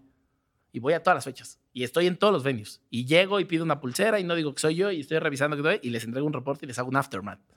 Digo, güey, este país no lo volvamos haciendo. O sea, Argentina, no vendamos en Argentina. Porque el que opera es un criminal y se lleva todo el dinero y luego sacar el dinero es imposible, güey. Y te va a decir que hace 100 y hace 250. Y te declara que se vendieron 5. Pero que le pagues las otras 95. No hagas Argentina, ¿no? Ahí lo vamos a dejar ahorita. Continuará. Este, y punto y avanzamos, ¿ok? Gracias. Gracias.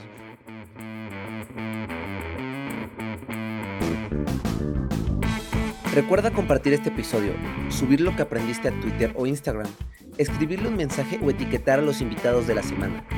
También puedes hacer algún clip y subirlo a tus redes sociales, pero sobre todo, y lo más fácil que puedes hacer, es darle clic a seguir este episodio, o dejar una reseña y regalarnos 5 estrellas en Spotify o Apple Podcast.